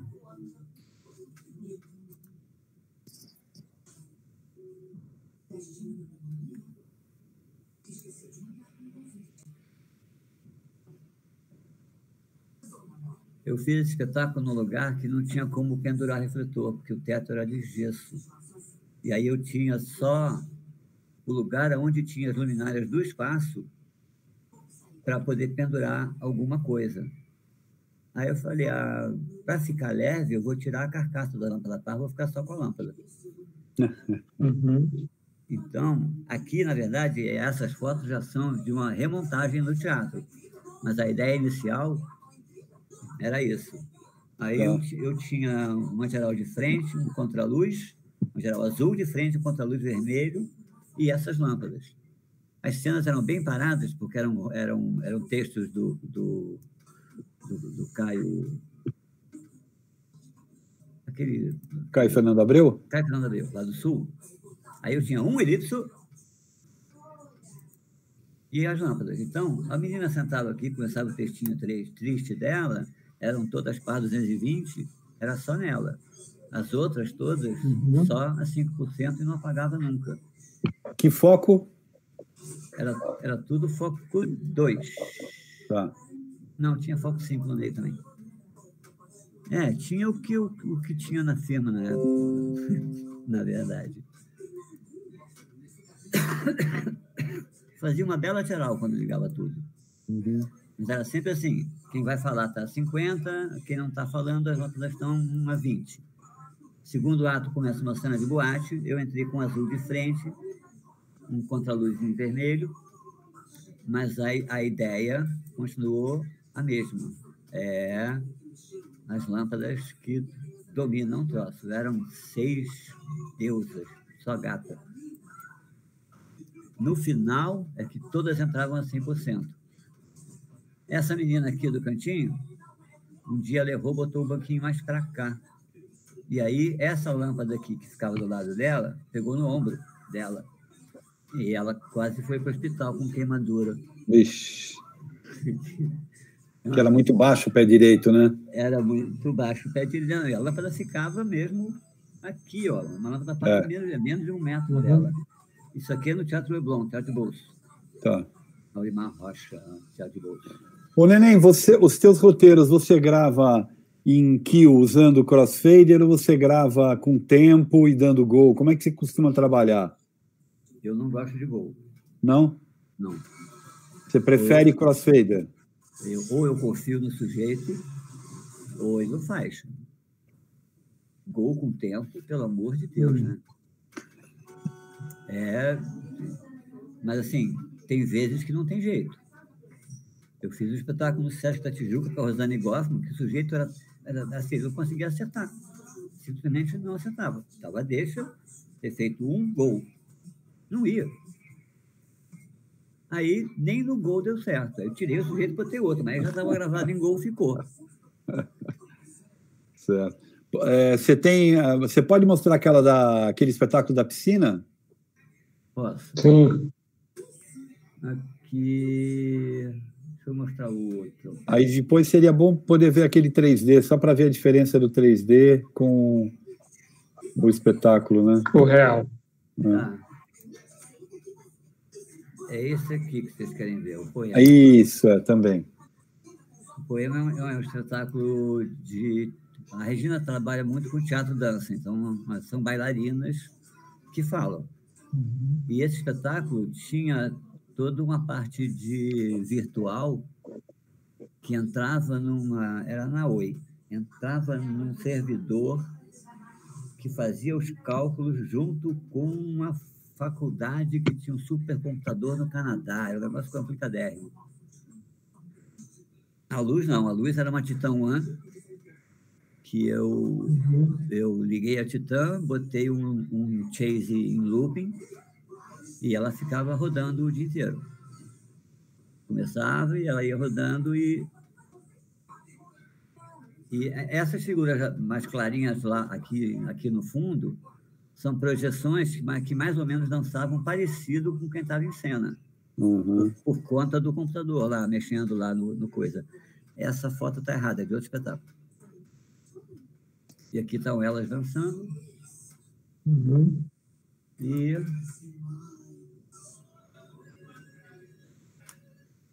Ah, isso aqui. Ah, isso. isso. é o virtual. Muito bom esse. Esse é o Capture? Esse é o Capture no, no, ainda numa, numa versão mais antiga. O mais moderno está mais perfeito ainda. O Capture é mais preciso do que você usar o WYSIWYG? Uh, eu acho ele menos chato. Tá. O WYSIWYG tá. você tem que botar uma vara se quiser botar o refletor, ele não aceita o refletor no ar. Esse aqui uhum. não, eu boto o refletor onde eu quiser. Entendeu? Aí eu vou lá, clico nele, é tudo muito, muito, muito mais fácil. E ele liga automaticamente em qualquer mesa.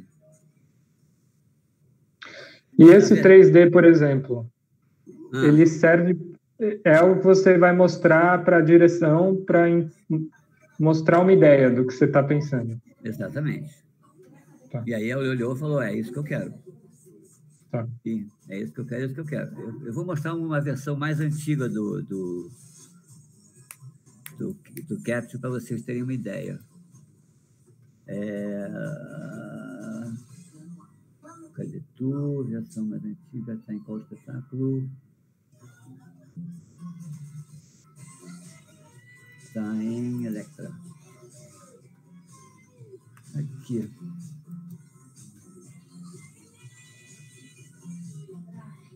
Electra. Francisco Coco, uhum. Camila Amado. Ó, oh, Camila Amado, Francisco Coco. Isso era o cenário. Pulei uma. Essa era a cena. E tinha cenas que era só um quadrado, só um quadrado de baixo, só um quadrado de cima. Tá? E aí, para fazer lá o sujeito entender, Delson Antunes, que era o, o diretor,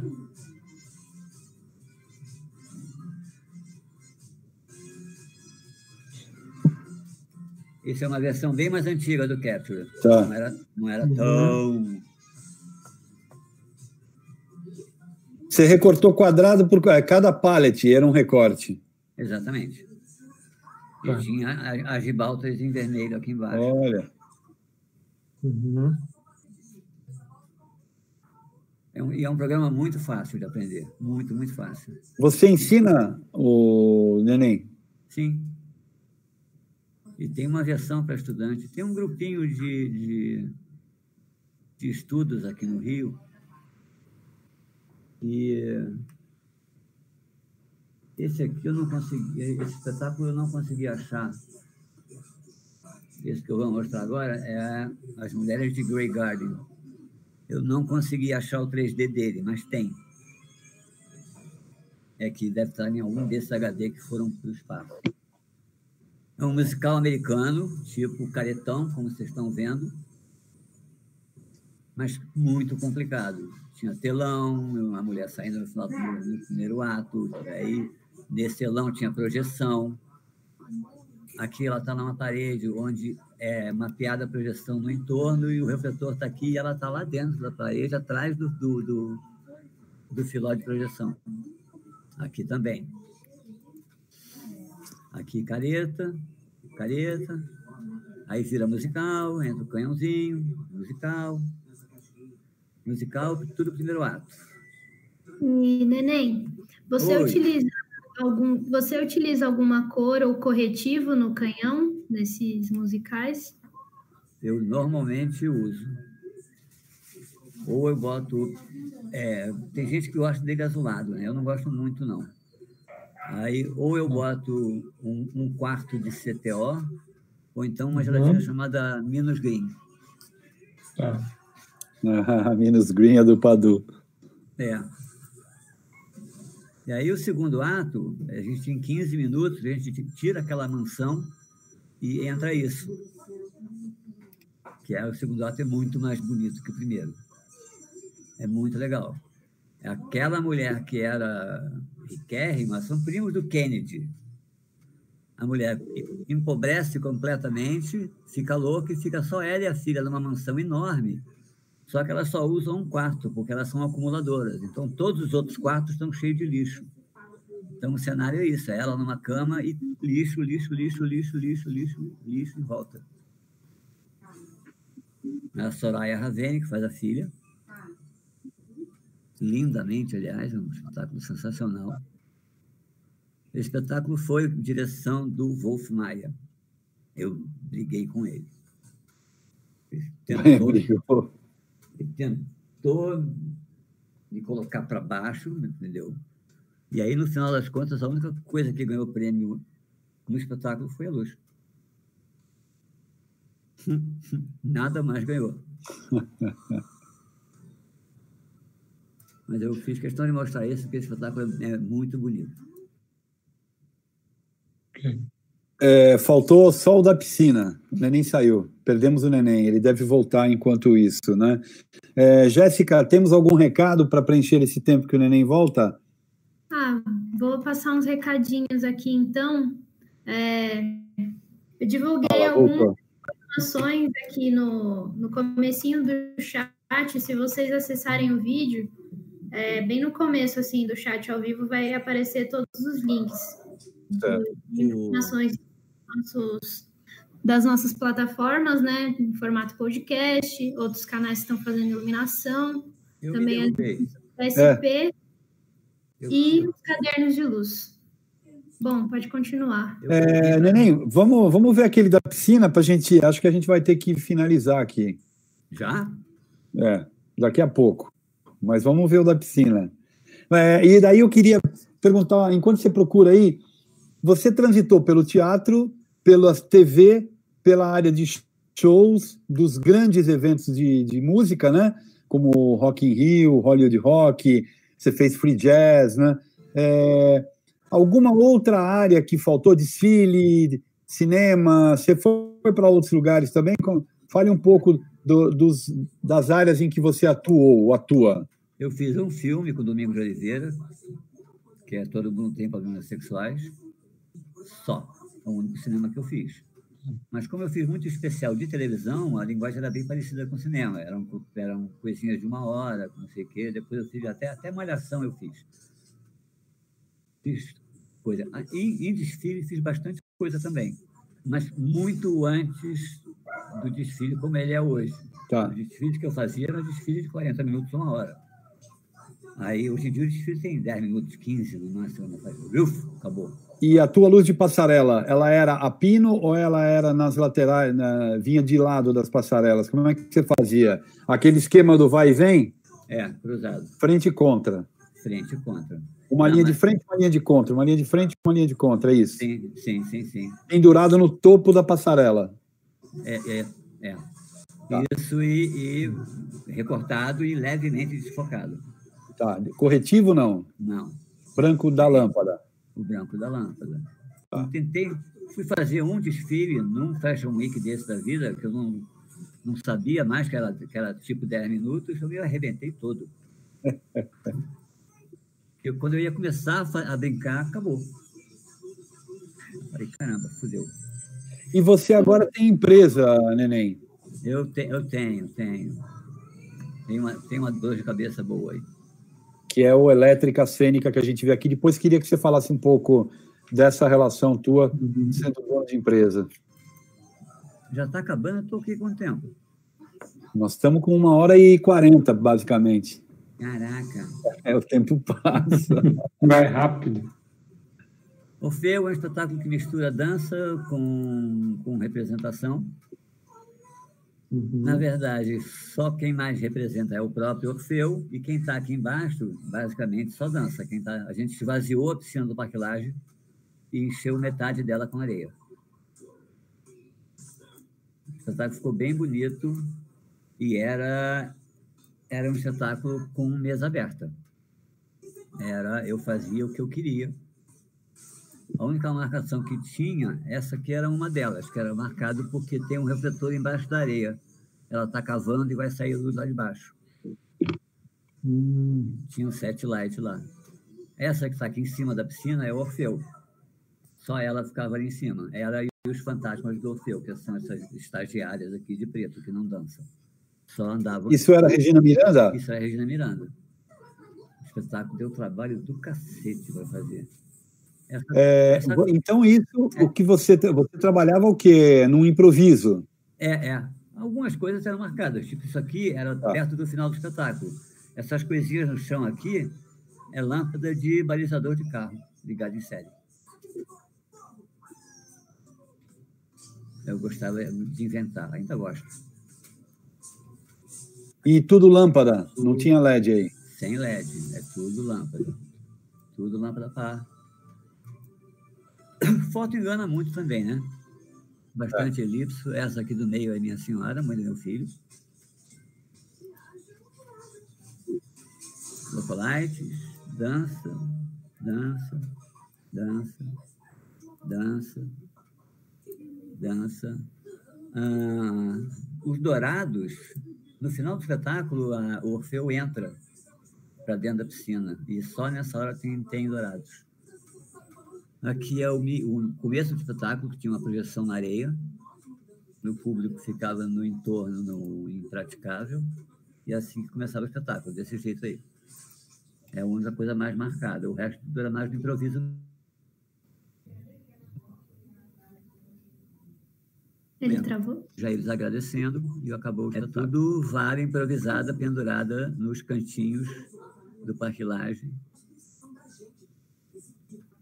Eu fiz belos espetáculos nesse Parque Laje, muito belo. É, um lugar, um lugar bem conhecido no Rio, né? Importante, um lugar foi muito importante lá, né? Sim. O Zé Celso acho que fez lá o um Shakespeare que eu não me lembro agora. É, qual que era? Romeu e Julieta, Chico? O Zé fez? Eu não me lembro. Não era Romeu e Julieta. É, fala um pouco dessa relação de ter empresa e desenhar. Como é que é isso, Neném? São duas coisas separadas, completamente. Ah. Eu nunca misturo. Quer dizer, é. Isso aqui é o Beijo no Asfalto, o musical. Ah, bonito isso. Era bem legal. Esse foco era é, canhão, seguidor? Não. Aquele é um, foco? É um 2550. Ah, é? Um Nossa, boa, Lu. Gelatina 53. Ah, Você usa. É... Fala. Isso aqui é para LED. Tá. Você, aí, você... Fala, eu, desculpa. Eu, eu, odeio aquela porra daquelas lampadinhas aparecendo. É, todo então, mundo. Então, sempre que eu uso para LED, eu faço um tubo de cartolina ah, preta. Tá. Para ela ficar igual a uma para LED. Eu até encomendei na CBI uma um protótipo de, de, de, de tubo, mas aí veio a pandemia. E aí não, não, não rolou o projeto. Os seus trabalhos têm bastante cor, não, Neném? Ah, alguns sim. Alguns? Não é uma característica tua, não? Não. O uso da cor, você não acha? Não, eu tenho até uma história muito legal, que é quando eu fui trabalhar com o. Agora, já na, nos anos 2000, com a Derbal de novo, o... me disseram, olha, por com Aderbal esquece. Não vai usar, porque com ele é tudo branco. Eu falei, tá, tá ok, mas vamos ver se eu consigo botar uma corzinha. Aí eu fiz o, o primeiro espetáculo que eu fiz com ele foi o Macbeth. Que é isso aí. Olha, olha a, a sorte que eu dei. Os dutos de ar-condicionado não deixavam a fumaça descer. Uau! A fumaça era assim o espetáculo inteiro, é só aqui em cima, mais nada. Muito bom. Isso acabou dando uma cara para a luz, Não, né? era lindo. Renata Sorrar. Daniel Dantas. Daniel Dantas. Isso é antes da fase do Aderbal estar tá com aquela história do romance em cena. É, é, essa luz, toda ela, eu fiz três cores. A externa era com, com, com 02, não, a externa era com 61, uhum. as internas era com 02 e as bruxas eram roxo. Era, era 56, eu acho. Aqui ah, as bruxas. Aí, aí as bruxas.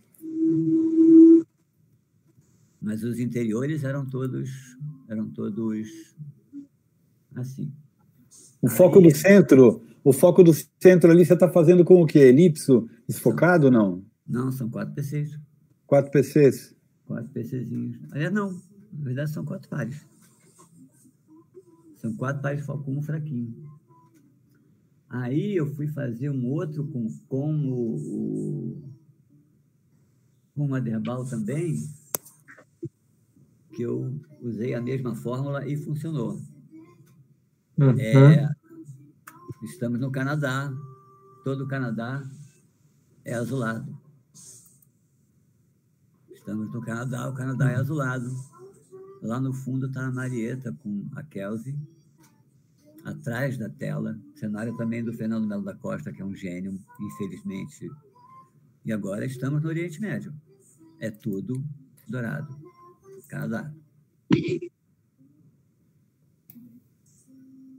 E, Neném, tem algum espetáculo que você já fez, Luiz, que tem a proposta de colocar projeção ou vídeo? Como que você organiza seu, seu trabalho a partir disso? Aquele que eu mostrei antes, o Grey Garden, tinha sete, tinha sete projetores. Eu montei a luz cinco vezes. Que eu acabava de montar a luz, a mulher mexia um pouquinho no, no, no projetor, dava a, a, sombra da boca do elipso lá, eu tinha que trocar o elipso no lugar. Montei cinco vezes a luz. Uau! É, aqui é o, é o virtual.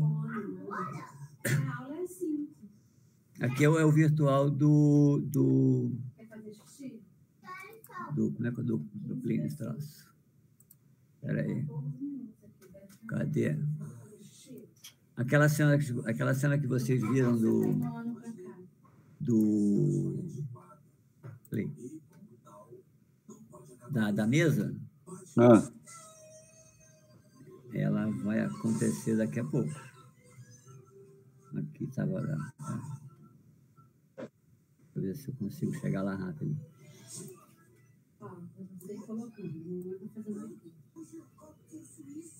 A cena da mesa. Que é legal porque primeiro entra a, a luz, depois entra a mesa. Tá.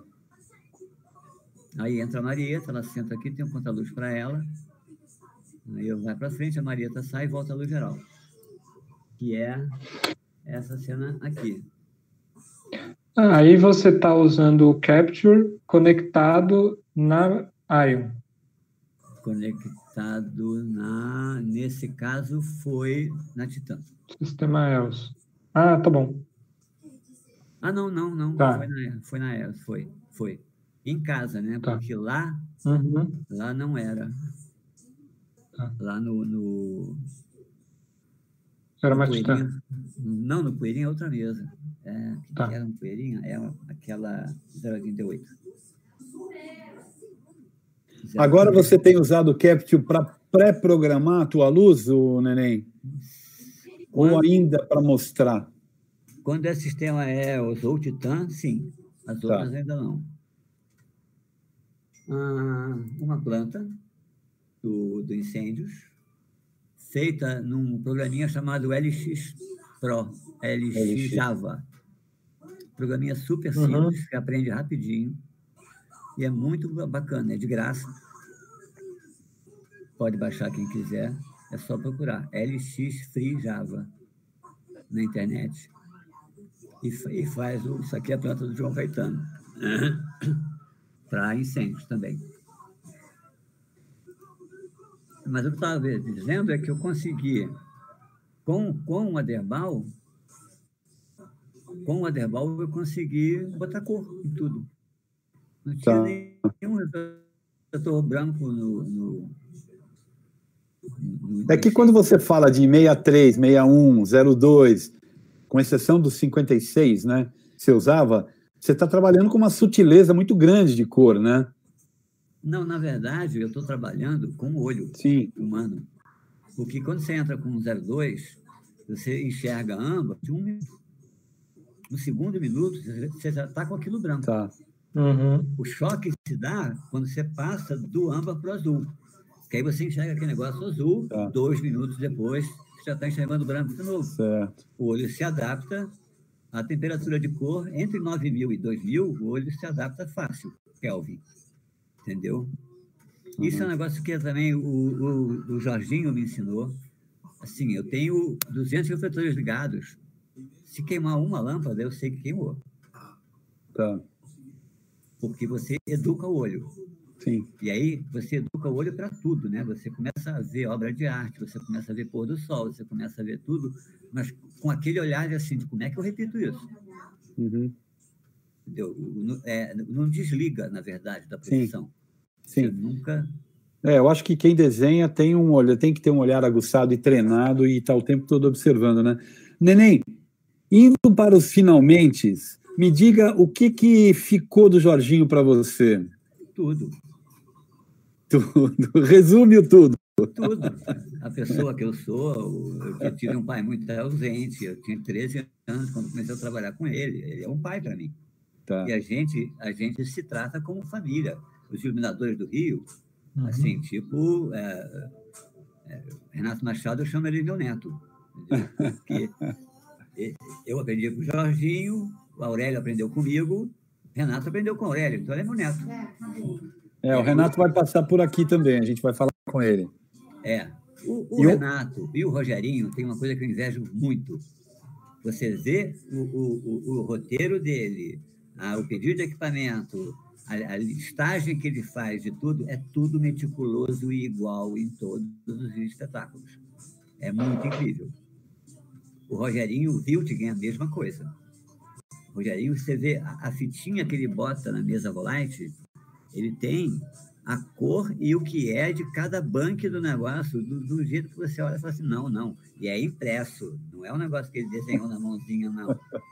É impresso. Você fala, não acredito que esse cara fez isso, cara. Às vezes eu não consigo nem. Tem espetáculo que eu, eu entrego, nem roteiro direito tem ainda. você, é, e Neném, se você tivesse que se autodefinir para a gente como um light designer, é, o que, que você falaria para a gente sobre você como um profissional de luz? É, é, o que, que são as suas características como um light designer? Tenta dar uma resumida no que é você na, na profissão. Cara, basicamente eu gosto de desafio. Eu gosto da roubada, eu gosto daquele negócio que é, só tem lâmpada par, não tem movie, tem que fazer um musical, só tenho seis, oito horas para montar Vamos. Isso é o que eu gosto, fazer. Assim, o negócio de ensinar foi eu, eu passei a fazer, a, a ensinar só para me, me policiar, porque na verdade eu gosto de aprender. Tem um monte de coisa que eu aprendi na vida que quando eu. Ah, isso aqui eu já sei. Eu nunca mais mexi. Eu só quis aprender. Entendeu? E aprendi. Ah, tá bom, já aprendi. Meu telefone toca o tempo todo. Fala, porra, neném, aquela mesa nova que fizeram agora, eu estou com um problema aqui. Como é que faz isso, isso e isso? Fala, ah, tá, faz assim, assim, assim. Pô, toca muito. Eu peguei a mesa nova da ETC, essa Colossance, ela é maravilhosa, cara, ela é muito legal. Ninguém nunca mexeu muito com ela, não, mas eu, por acaso, fui fazer um espetáculo em, em Nova York, se der tempo eu mostro para vocês, que é muito legal. Você quer mais coco, meu amor? Que é. Tá aqui algum lugar. Aqui, achei. Cheguei em Nova York achando que eu ia para primeiro mundo, né? Estou indo para Nova York. Cheguei lá, era um grupo alternativo, não tinha nada. A mulher, cheguei no lugar, era um lugar maluco. O cara falou que tinha refletor. Quando eu cheguei, era, era uns abajur com garra, com, com uma lâmpada para 38. O cara tinha 20 e poucos dessa. Eu falei, puta que pariu, não vai dar, não. Aí eu cheguei para a mulher e falei assim: bom, arruma algum amigo aí que tem refletor. Ela conseguiu, conseguiu 10 lâmpadas par. E eu consegui comprar, sabe aquela parledezinha de plástico sarapérrima? Que custa 80 reais na Rua da Alfândega? Eu consegui comprar 10 daquela também. E a luz foi isso: 28 para 38, 10 lâmpadas par e 10 parledes daquela e uma fita de LED. Deixa eu te... Era um espetáculo é, onde as pessoas andavam pelo espetáculo, espetáculo itinerante. E o resultado ficou.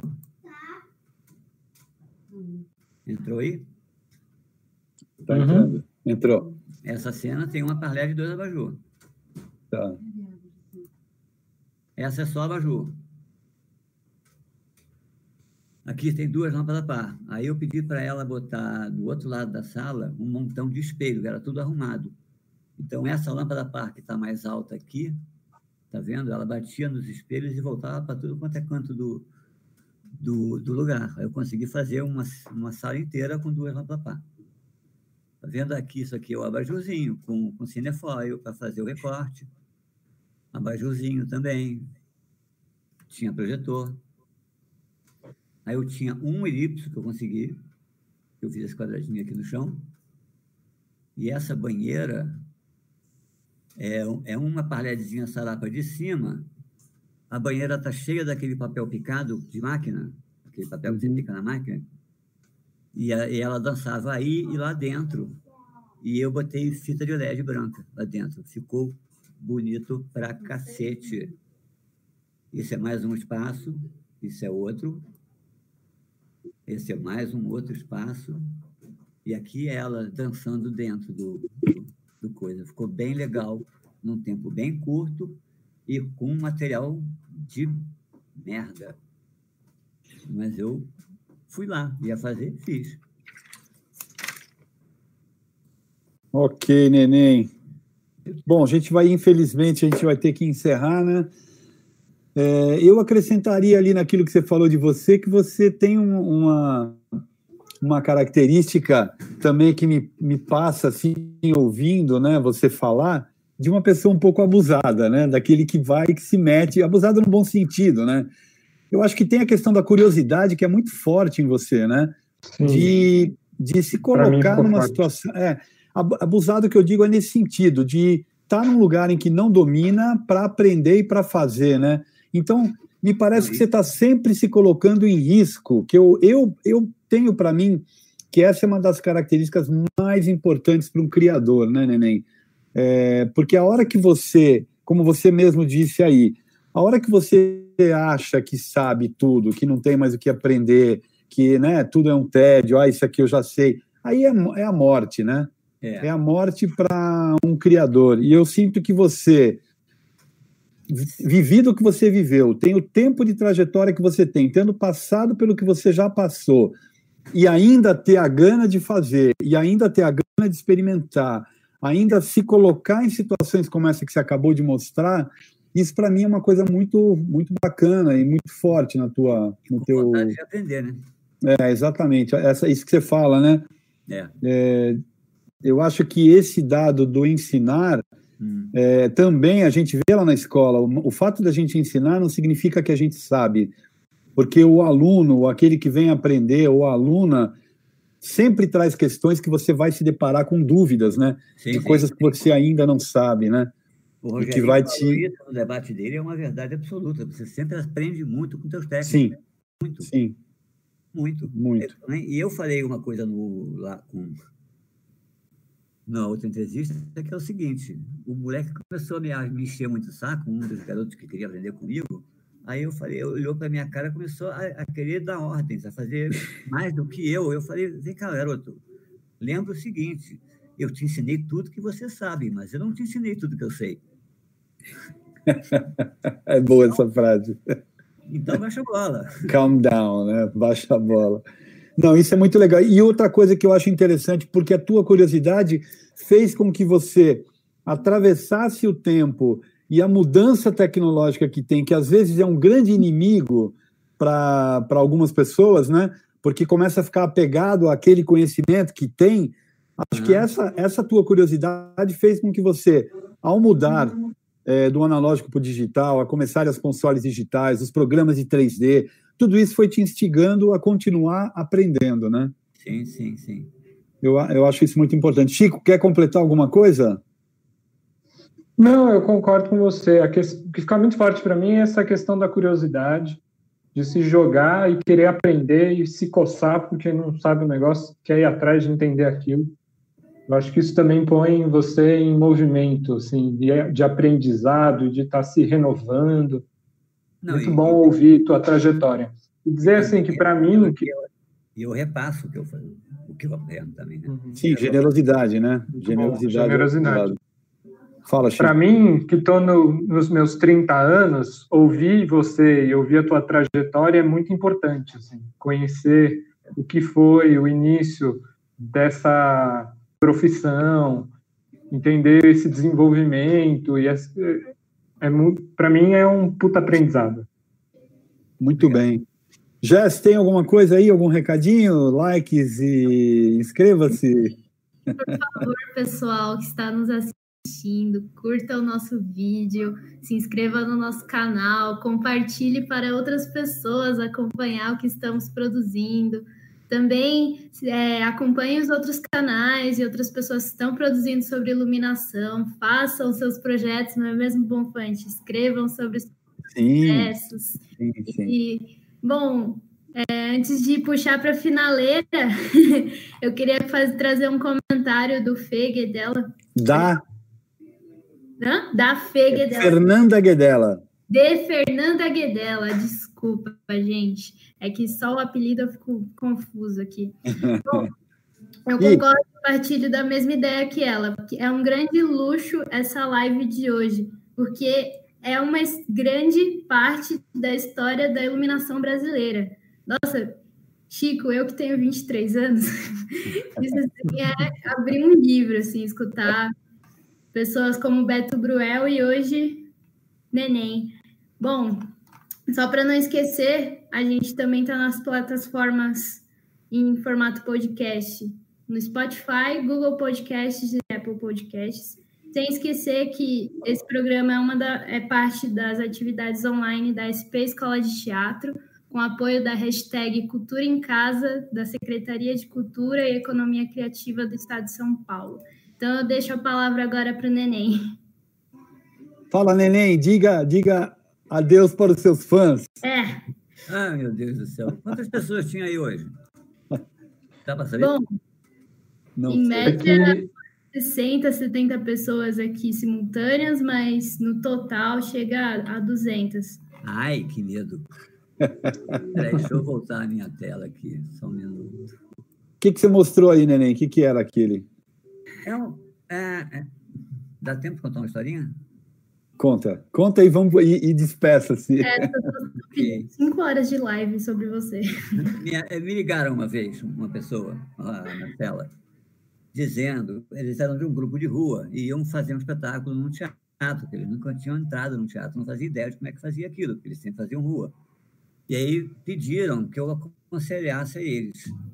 Aí vieram com, com, aqui em casa, o grupo todo, sentaram ali humildemente falando, aquela coisa de eles são todos de um colégio do, do subúrbio, Aí contaram o projeto todo, como é que era, como é que não era, e, eu, e queriam que eu aconselhasse para eles fazerem a luz, o que, que eles poderiam fazer. Eu falei, o meu conselho é eu fazer a luz. não, mas você é o neném, cara, eu não tenho dinheiro, não sei o que. Não, não, vou fazer. Fiz. E esse que eu mostrei, aquele que tem um fundo... Uhum. Branco. Aquilo lá é saco de lixo, é saco de compras. Uhum. Fazia cada efeito maravilhoso naquilo. Aquilo já é o quinto espetáculo que eu faço com eles. Olha, maravilha. Depois aquele ainda teve mais um. É, teve um, um, deles que eu ganhei aqui, 80 e poucos reais. Foi muito bom. mas, mas eu faço, eu amo, adoro eles, vou fazer sempre. Já me levaram para a Inglaterra, para um festival que tem lá e tudo, mas é, é, é assim, é porque eu gosto. E os espetáculos deles são muito legais. Eles têm um espetáculo que chama Holocausto, que é todo em Gromelot. São cinco palhaços dentro de um trem indo para Auschwitz para ser incinerado lá no campo de concentração. É muito doido o espetáculo, muito legal. Maravilha. Bom, é isso, gente. Se eu puder fazer mais alguma coisa por vocês, é só pedir. Eu estou aí. Neném, não, muitíssimo obrigado. Foi muito bacana muito conversar obrigado. com você. Eu não te conhecia, a gente nunca tinha conversado, né? Conheço você de muitos anos da tua trajetória, mas a gente nunca tinha podido conversar. Para mim foi muito bacana te ouvir, muito importante te ouvir, é, e acho que é muito importante para as gerações que estão vindo poder ter acesso a esse vídeo depois e poder conhecer você e conhecer teu trabalho. Muitíssimo obrigado, gente. É, quinta-feira estamos de volta com Walter Façanha, lá de Fortaleza.